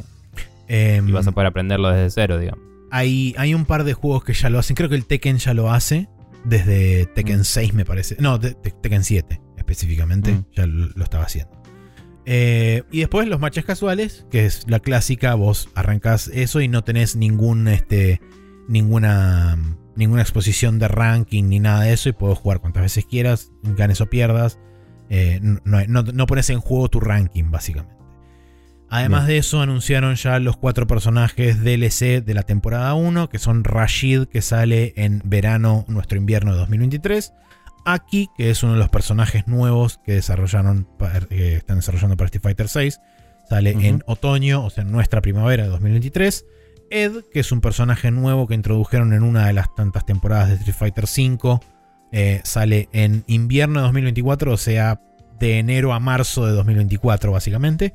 Y. Akuma, que es el último personaje de la primera ronda de personajes, sale en primavera, nuestro otoño de 2024.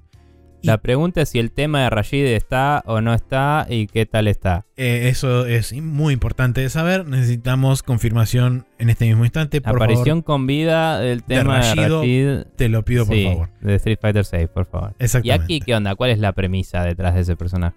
No hay demasiada data. El personaje, por lo que se ve, es este súper estilizado, flaca, alta.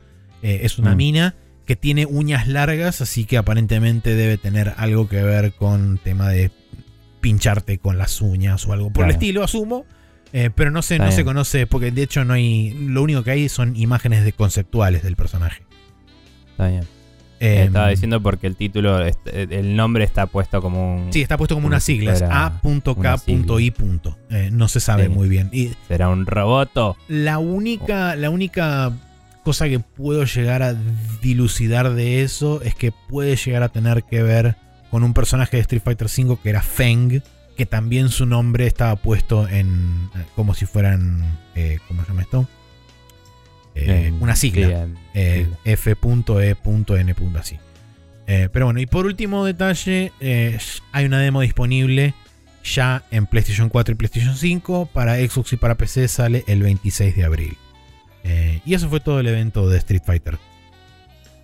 Está muy bien, un montón de cosas pasaron. Eh, una última han cosa que cosas muy serias. Me olvidé de mencionar sobre el World Tour, que es algo que no lo, no, no lo dijeron explícitamente, pero yo cuando lo vi de vuelta eh, a través de eh, Maximilian Dude hablando encima y comentando cosas al respecto de lo que veía, él comentó que le llamó poderosamente la atención de, eh, eh, positivamente de cómo de una forma más liviana y orgánica dentro de las diferentes peleas que aparentemente vas teniendo en el World Tour, como la campaña single player, te van enseñando conceptos útiles de, de lo que son los juegos de pelea en general, como posicionamiento en la pantalla, la posibilidad de este de em, cómo se llama esto castigar un movimiento en falso y todo ese tipo de cosas porque una de las cosas que mostraron y esto es con lo, con lo que cierro eh, las peleas contra los NPCs en este en este World Tour el Story Mode eh, hay momentos en donde los personajes te, te tiran una trompada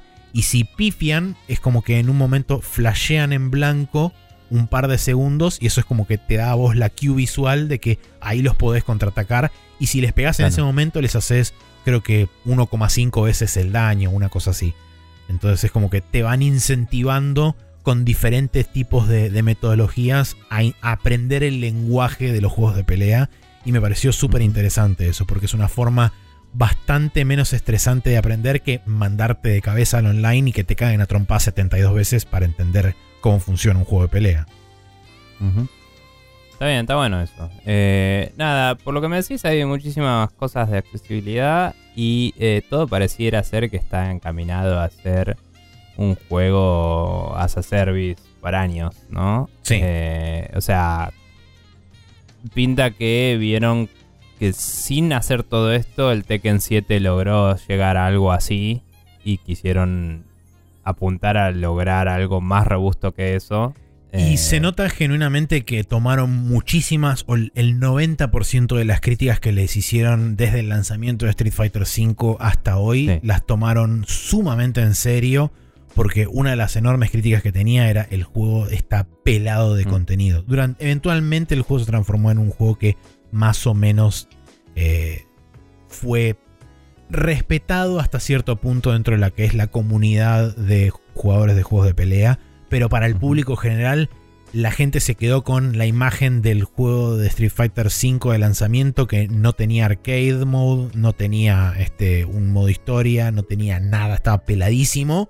Sí. Este, y eso fue lo que, la imagen con la que se quedó la gente. Y genuinamente con eso lo están cambiando, dieron un vuelco de 180 grados completamente con la cantidad de contenido que tiene el juego al lanzamiento. Sí, lo único que no terminé de entender es si hay algún tipo de otro modo de historia o es solo el hacer tu propio personaje y jugar.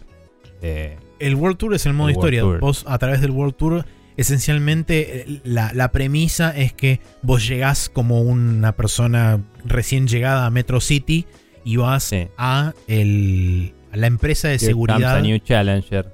Vas a la empresa de seguridad de un chabón eh, de, de Luke, el, el personaje supuestamente bandera de Street Fighter VI, eh, Sí. que es el chabón que tiene los brazos de Popeye. Em, sí. Y medio como que te inscribís en la empresa de seguridad del chabón y en base ahí es como que empieza la historia y tenés medio como un rival al principio, que es un personaje creado específicamente para el modo historia, donde vas a tener medio como una rivalidad con ese flaco. Y eh, a partir de ahí vas a salir a Metro City, donde vas a ir haciendo diferentes actividades, te vas a ir topando con los, todos los personajes clásicos de Street Fighter, donde también vas a aprender eh, a través de diferentes quests, vas a ir aprendiendo sus movimientos y todo ese tipo de cosas. Está bien. Eh, nada, sigue siéndome raro a mí que el modo principal esté centrado alrededor de un personaje Custom. custom. Eh, no tiene por qué ser malo eso, pero es que viene de una franquicia en el cual la gracia siempre fueron los personajes diseñados por la gente que hizo el juego. Sí. Entonces, esa es la parte que sigue pareciéndome a mí que puede no ser tan buena como a mí me gustaría. Y como en general yo los juegos de pelea los juego así medio single player o arcade mode y no mucho más porque no me mando mucho a la parte competitiva. Eh, no sé si me convence o no todavía a mí, pero claramente lo miro y digo esto es un producto de la concha de la lora que se está mandando, así que me, Sí. me alegra por todos los fanáticos y gente que le interese y veré una vez que haya salido cuál es el veredicto y, y si me interesa a mí también. Yo, por Pero supuesto, bueno. de más está decir, eh, lo precompré y está, Sí. está ahí esperando a ser desbloqueado y cuando sea el momento hablaré y les contaré qué onda. Está muy bien. Em, por otro lado, este, esta semana hubo un Nintendo Indie World con varios trailers de jueguitos chiquitos uh, y un poco medianos. Em, No, personalmente lo vi y no me pareció súper destacable nada en el sentido de que mirando la lista así me cuesta un poco acordarme y tuve que entrar al artículo para ver qué era cada uno Yo bien. lo vi Em. medio por arriba. Recuerdo tres o cuatro cosas que fueron las cosas que generalmente más me llamaron la atención. Mm. Eh, y después está el Bomb Rush Cyberpunk que recibió su Sí. fecha de salida y es Sí, como señor. esto es lo más importante que salió de toda esta lista. Sí, A pesar de que vez tuvo en, tres en el mundo segundos al entero final. y la historia de claro, Sí. tal cual. Em, pero bueno, empezando eh, está el juego que se llama Mineko, Mineko's Night, Night Market. Es un juego de aventura y exploración que tiene un poco de social simulation. Eh, es un arte 2D medio vectorial indies eh, que tiene toda una movida medio japonesa de fondo. Y se ve simpático, no es mi tipo de juego, pero eh, es medio golosín, como le dirían los chicos de Claro. los catódicos. Eh, después de eso se anunció la secuela de Night at, at Porsche que se llama de, no, eh, My Time at Porsche, que se llama My Time at Sandrock. Eh, este juego aparentemente se vio inspirado por eh, una visita al desierto de Gobi, eh, al norte de China, ¿es? ¿Gobi? Creo Fuera. que sí. Y nada, como que aparentemente vas y poblas y mm, desarrollas como un pueblo en un lugar desértico y lo vas como eh, Terraformando. básicamente, claro, terraformando, que es una mala forma de decirle a algo que ya está en la tierra, pero no importa. Em, vas eh, reviviendo el bioma y volviéndolo un lugar, un espacio más verde y más habitable, ¿no? Sí. Eh, se ve simpático. Em, no creo que corra bien en una Switch. No sé si va a salir en alguna otra plataforma, pero. eh, Creo que es multiplataforma. como- Ya te confirmo. Ok. O sea, el tráiler no parece estar grabado en una Switch, honestamente. Así que no sé. Pero. Pero bueno. Sí, My Time at, a Sandrock sale en básicamente todo. Ok. Eh, bueno. Ah, ¿Qué soy yo? Siguiendo, eh, se anunció uno que se llama Plate Up. Que los, los personajes son todos em, básicamente monigotes así, medio stick figure. El Overcooked Y- del subdesarrollo. Eh, sí, no, es un es medio el Overcooked, pero a diferencia del Overcooked, que eran niveles discretos, acá vos manageás un restaurante y lo vas upgradeando. Lo cual, como, como forma de expandir el gameplay del Overcooked, me parece bastante interesante y, y que no va a hacer nada más que volverlo mucho más frenético y que- enquilombado todo. Sí. Porque en el momento en el que no es un nivel diseñado por alguien que lo playtesteó y vio que estuviera todo bien, sino que lo estás diseñando vos mismo, Caos. si jugás cooperativo con alguien, te vas a agarrar a las piñas, pero Caos directo. total y absoluto. Sí, señor. Eh, nada. Eh, lo único que me la Destructor de baja. amistades 6000 se llama este juego. Sí. Lo único que me la baja un poquito es que eh, es bastante. eh, bastante notorio el nivel de, de, Vamos a decirle, homenaje al Overcooked. ¿no? Mm. Em, pero la verdad es que creo que puede aportar eh, una experiencia relativamente única con la parte del management y de, y de la actualización del restaurante. Sí, eh, Así que no lo recuerdo. eh, capaz vos tenés un poquito más fresco el tráiler o porque lo viste más, más recientemente. Eh, Hablaban también de roguelite o roguelike o algo así, ¿no? ¿O estoy pifiado? No lo tengo presente, honestamente, Maxi. Imagino que podrías perder la campaña, pero sería medio forro. No sé, capaz hay un modo distinto que sea tipo si no cumplís con, con una cantidad, te quedas en la lona y tienes que empezar de nuevo. Claro. Pero no sé. Eh, bueno, este juego está disponible en PC, o sea, en Windows, a través de Steam y en Switch. Bien, O va a estar disponible, Eh, mejor dicho, pues sale en octubre. sí. Después hay uno que es como un juego de tablero medio hexagonal, re loco, con gatitos y parches de... de Aparentemente es, un ¿Cómo se board game esto? y esto es la versión digital de ese board game. Ah, está muy bien. Que son como eh, parches bordados que vas eh, armando en un tablero, eh, poniendo hexágonos adyacentes para lograr distintos efectos y cosas y ganar puntitos. Sí. Eh, se llama Quilts and Cats of Calico. Se ve simpático los gráficos y eso. es un board game, digamos. Sí, también sale para Em, Windows y Mac. Sí.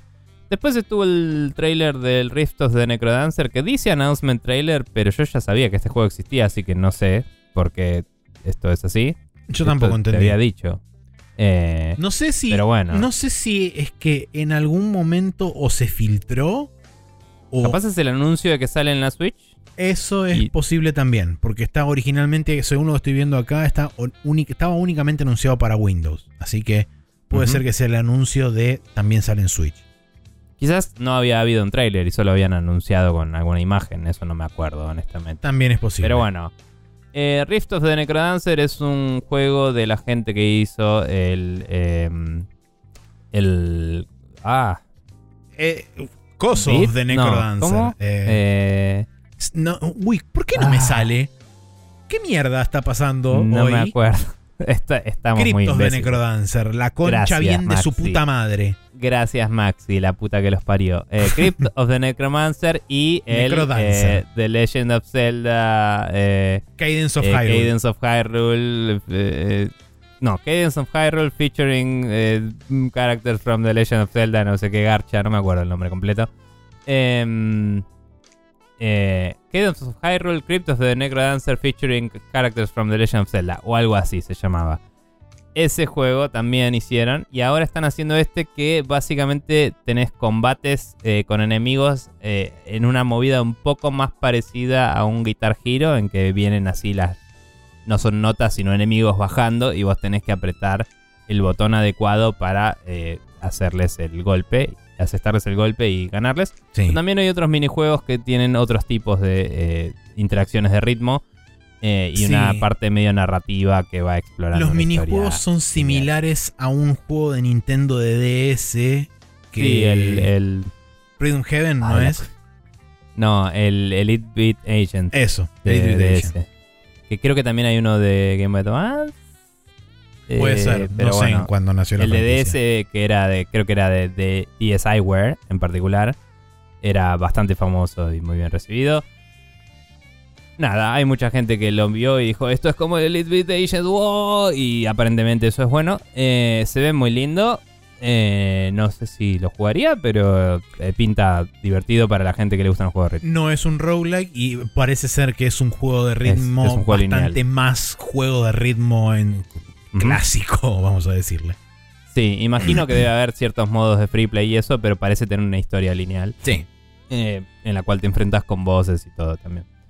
Eh, después de eso hubo un trailer bastante cringy, pero ponele eh, de el juego que está publicando Donkey con su nuevo publisher Big Mode. Big Mode, que es el Animal Well, se había mostrado cuando se anunció su, el, el publisher Big Mode. Y es básicamente un plataformero con algunas mecánicas medio eh, locas, interesantes y una estética pixel art eh, con scanlines bastante... eh, o sea, no sé si es original, pero está, o sea, está lograda de una forma que no que se destaca, ¿no? O sea, lo- si pensás en otros juegos de este estilo, no se ven así. Eh, Ok. Así que es- está bastante bien logrado como algo propio. Inclusive hay una parte que hay una, una especie de partículas de humo y eso que se ve re loco y decís, "O- ok, está haciendo cosas con esto, no es solo uno más. Bien. digamos, a nivel visual al menos. Y eso. Eh, y nada, sos como una especie de... No termino de entender si sos un bichito chiquito o qué, que va dando vueltas y tenés que eh, explorar todo un bosque, pero los animales que hay por ahí dando vueltas te, te pueden hacer pelota, así que tenés que tener cuidado. Em, bien. Siguiendo hubo uno que no terminé de entender cómo se juega, pero se llama Crime O'Clock y aparentemente es de puzzles y resolución de situaciones con viajes en el tiempo. Entonces Sí. puedes volver para atrás, solucionar algo, volver para adelante y está distinto el mapa y de golpe hiciste... eh, De eso te permitió destrabar una situación y no entendí un choto. Yo Em, tampoco. Se ve medio como el Hidden Fox para aquellos que recuerden ese juego. Eh, pero. Sí, isométrico. eh, isométrico, blanco y negro, con- con, algunos detalles Sí. en color que no sé si los colores demarcan eh, algún tipo o de cosas resolución. interactuables. O Claro, cosas o de cosas interactuables o algo así. Eh, así que nada, es como que vos vas atando aparentemente situaciones en esos mapas, vas como mirando medio buscando a Wally y cuando encontrás alguna pista la conectas con algo y eso creo que eventualmente resuelve una situación y eso avanza el- la historia, digamos. No entendí. Eh, es- se, se ve interesante, pero necesitaría un poco mejor Necesitamos más info al respecto. Sí. Eh, después anunciaron el Tesla Grad 2 y también una colección que incluye eh, el 1 re- remasterizado. No, es el 1, repacallado y porteado a Switch. Decía Tesla. Ah, no, decía nuevos gráficos y, y cosas. Sí. Em, y bueno, también lo puedes comprar por separado. Pero Sí. bueno, el Tesla Grad 1 sa- va a salir en Switch con nuevos gráficos. El Tesla Grad 2 eh, es un anuncio nuevo. Eso es otro, otra protagonista distinta. em, y vas a tener también, además de poderes eléctricos que tenías en el 1, poderes electromagnéticos y jugar un poco con física y cosas. Sí. Eh, se ve bien. No, nunca jugué al 1. No sé si me termina de cerrar, pero se ve como un juego sólido, digamos.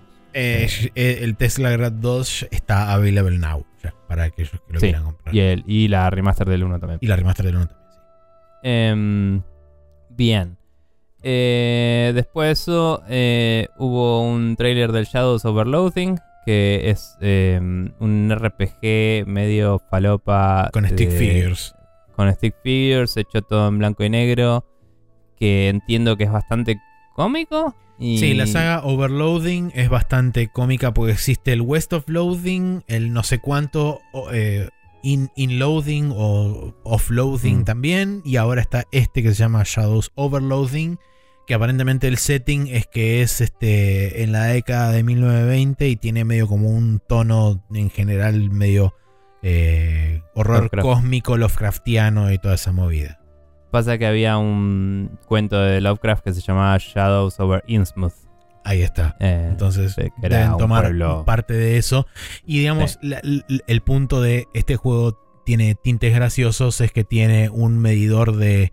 eh, tiene un, un toggle donde vos podés este, ponerle que sos aracnofóbico. Entonces te dice abajo el, el cartelito, te dice, bueno, va a haber, este, no va a haber prácticamente ninguna araña en el, en el coso. Y después abajo tenés un toggle que es aracnofilia, donde Mm. te dice va a haber una Sí. cantidad abrumadora de arañas por todos lados. Sí, eh, bastante simpático.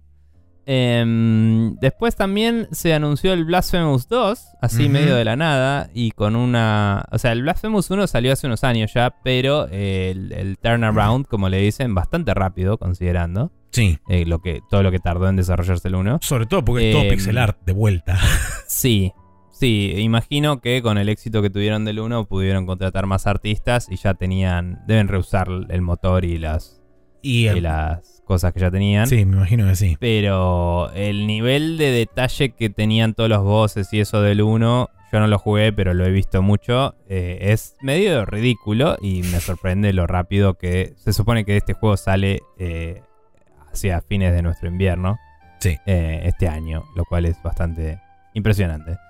Em, todos estos juegos están- salen este año, cabe aclarar, no, no estamos diciendo siempre, pero, pero sí. Eh, también mostraron un tráiler del Oxenfree 2, que ya se había anunciado creo que en un evento de Xbox hace un tiempo. Sí. Y mm, se, se mostró la fecha de lanzamiento, que es el en julio de, de 2023. Y nada, es un tráiler narrativo de... Uy, hay cosas misteriosas y señales y cosas. Y nunca jugué al Oxenfree, así que no sé de qué trata bien. Eh, pero es medio aventura 2D eh, y narrativa, digamos. Em, Cult of the Lamb anunció un nuevo DLC que no termino de entender qué comprende, pero hay como un nuevo. eh, hay como una nueva variación de cada uno de los, de los enemigos que te topabas en el juego. Entonces no sé si es como. No te digo un nuevo modo de dificultad, pero quizás como New Game con el DLC y es una versión alternativa del juego base. Claro. O si es. eh, cuando llegas a esos bosses puedes apretar algo, a accionar algo que los convierte en su versión alternativa o cómo funciona eso no lo sé pero aparentemente además de esas versiones alternativas de los bosses incluyen nuevas edificaciones para construir en tu base para expandir un poco más eso que creo que yo había mencionado cuando lo jugué que llegó un punto en la historia en la que ya había construido toda la base y no tenía nada más que hacer ahí Sí. sí. eh, Entonces parece que lo expandieron un poquito. Según leí, aparentemente también van a expandir un poco lo que es el combate, van a rebalancear también un poco lo que es el Mm. combate del juego en sí y demás. Así que quizá alguna de las críticas que algunas personas tuvieron con el juego, para con el juego, que como bien decías vos recién, el tema de por ahí el endgame estaba medio vacío, el Sí. combate era medio simplón y todo ese tipo de cosas, quizás l- alguna de esas cosas las van a arreglar aparentemente con este DLC.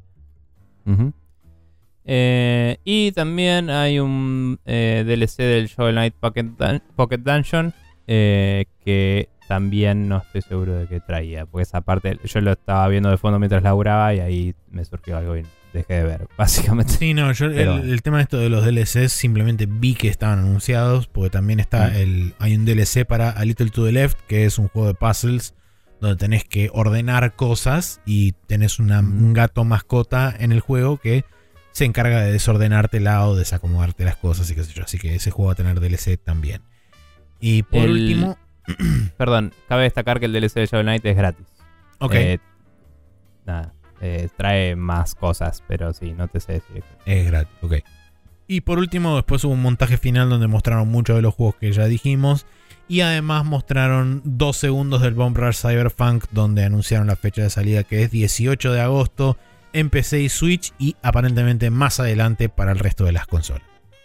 Bien, eh, nada, eso es para eh, eh, tatuarse en, lo- en la jeta y eh, al revés, así no te lo olvidas cuando te miras al espejo a las mañanas Claro. y listo.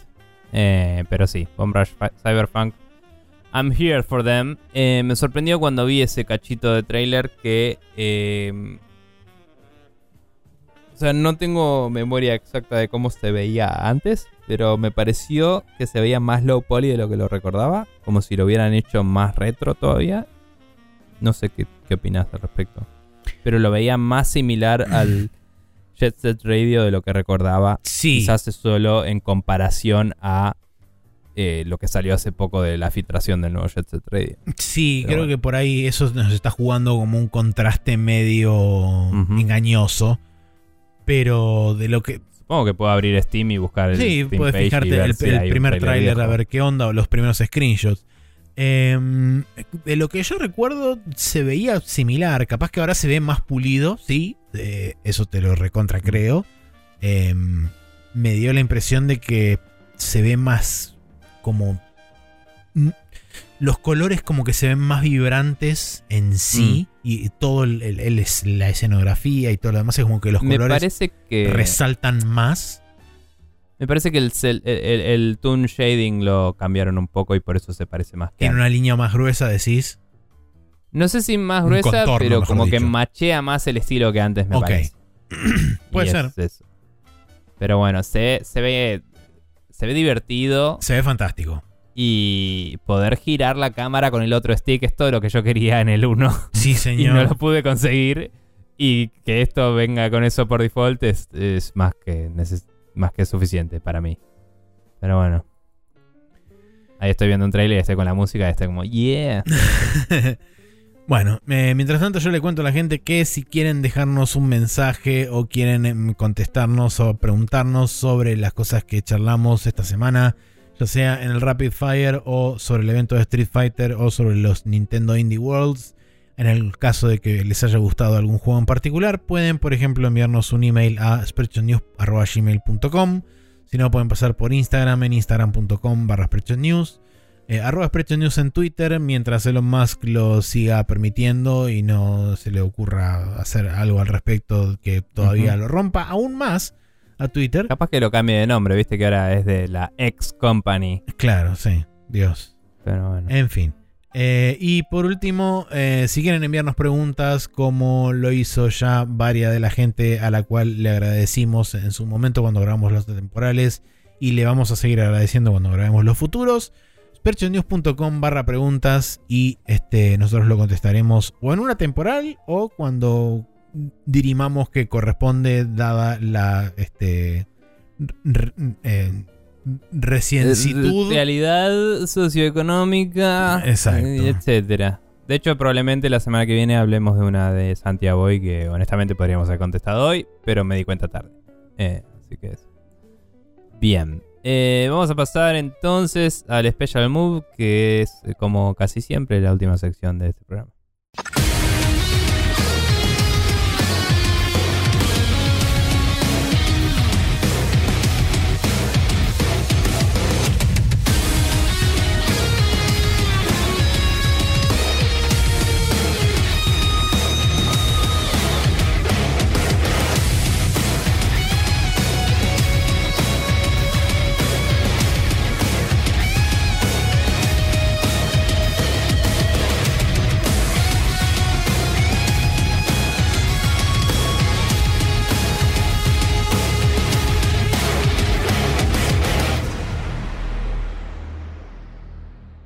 Vuelta acá en el Special Move, donde eh, tenemos una recomendación cada uno. Maxi, ¿qué ondis con esto? Bueno, eh, cabe aclarar, eh, no lo probé, no tengo, digamos, experiencia en primera persona al respecto de lo que voy a recomendar, pero tiene, digamos, bastante buenas críticas del lugar donde lo saqué y de hecho en, en ModDB también figura con bastante, bastantes thumbs up y esas cosas de aprobación y demás.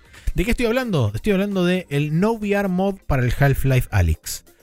Para aquellos que no están demasiado al tanto, Half-Life Alyx es un juego que solamente está disponible para jugar a través de VR, específicamente a través del casco VR de Valve, el Valve Index, donde vos tenés control de cada uno de los dedos de forma totalmente independiente y demás, tenés eh, más grados de precisión en el headset y toda la pelota.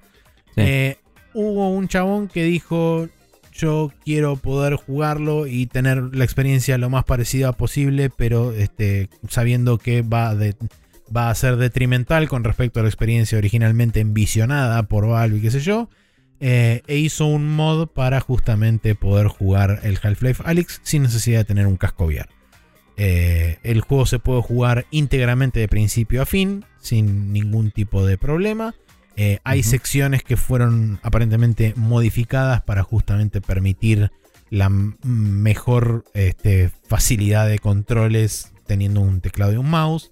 Eh, no sé si hay cosas que se esquipean o no. no. No recuerdo ahora haber leído nada al respecto, pero digamos que retiene la mayor parte de la experiencia posible teniendo en cuenta que es un set de controles que no fue ni una forma en la que fue pensado para jugar el juego. Así que con ese caveat y ese disclaimer Sí. sepan eso y pueden ir a jugar a aquellos que quieran al Half-Life Alyx sin necesidad de tener un casco de mil dólares. Está muy bien. O de 400 dólares o de la cantidad de dólares que fuera. Sí. Eh, nada, yo había visto que esto se estaba desarrollando hace tiempo y eh, me parece que está bueno para llevarlo a más gente. También me intriga, y no sé si esto se puede expandir a eso, pero viste que había un mod del Half-Life Alyx que traía más misiones. Que habían Sí. mostrado. Sí. No sé si fue en el PC Gaming Show. En el PC Gaming Show sí lo habían anunciado que era una, como una campaña extra que se le agregado. Que se Que llamaba tenía bastante pinta. Levitation o algo así. Una cosa así se llamaba. Ve tú a saber, pero tenía bastante pinta y me pregunto si este mod se expandirá de una o si planean darle soporte, digamos. Puede ser. Pero nada, interesante. Eh, por otro lado, yo eh, traigo un canal, no sé si lo viste. Eh, no lo vi pasó este, el otro vi el que pasó Pablo de Comando, que es Es buenísimo. increíble. Eh, es una especie de te lo resumo así nomás, pero no. Pero, me está gustando mucho más. Claro, me está gustando mucho más lo que hace este chabón. Te lo resumo así nomás. A mí, históricamente, me ha gustado. Pero llegó un punto en el que era muy siempre el mismo chiste exacto. Y este tipo que se llama Mariano Rodríguez en YouTube eh, hace chistes originales para cada uno de los videos que sube. Y a veces hace referencias a sus otros videos. Pero no va mucho más allá de. Y este personaje que está en esta otra película que también hizo un video y sigue. Y realmente son un cago de risa. En algunas cosas hace buenas críticas de pasada a la película. ¿no? O sea. eh, no, no necesariamente solo críticas de decir esto está mal, sino decir esto está bien porque te establece que tal cosa, como buen cine, ¿me entendés? O sea, está haciendo una review de una película mientras se caga de risa de ella y está muy bueno lo que hace.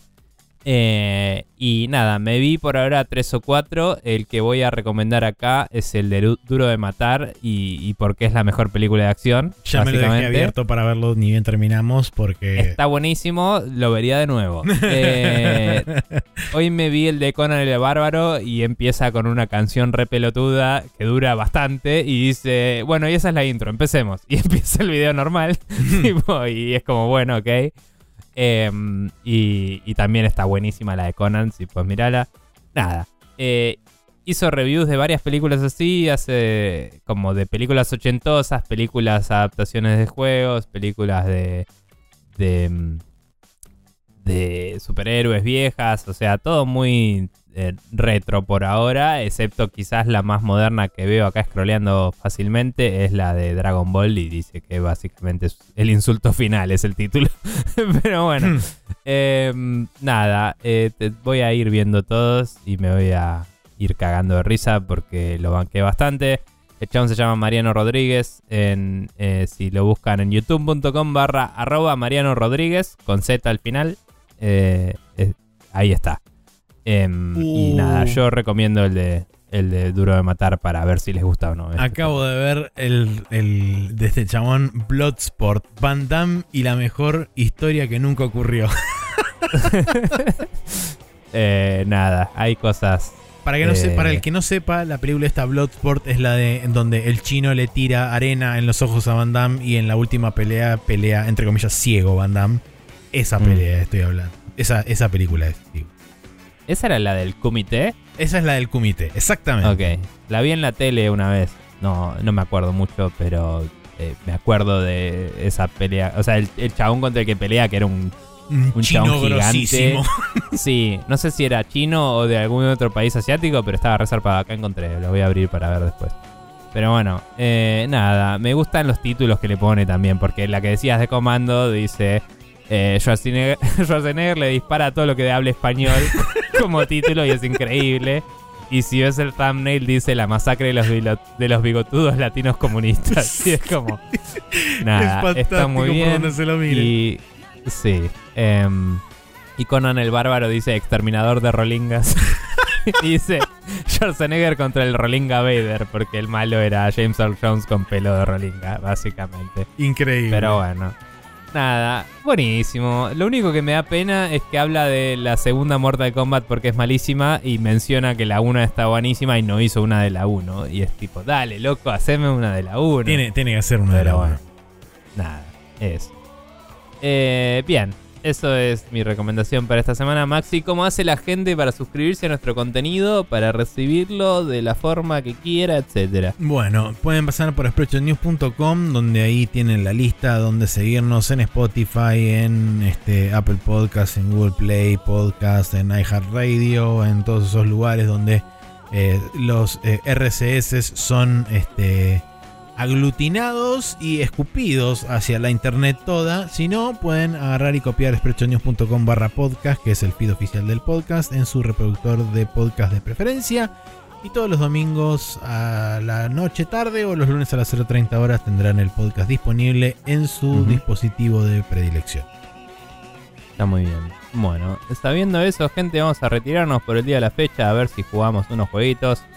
Y nos veremos la semana próxima que eh, fin de largo, vamos los pibes, Ahí está, aguante el día vamos. trabajador, eh, etcétera, Perón, Perón. Perón y toda esa movida. Sí, eso. Nos vemos, Pijol.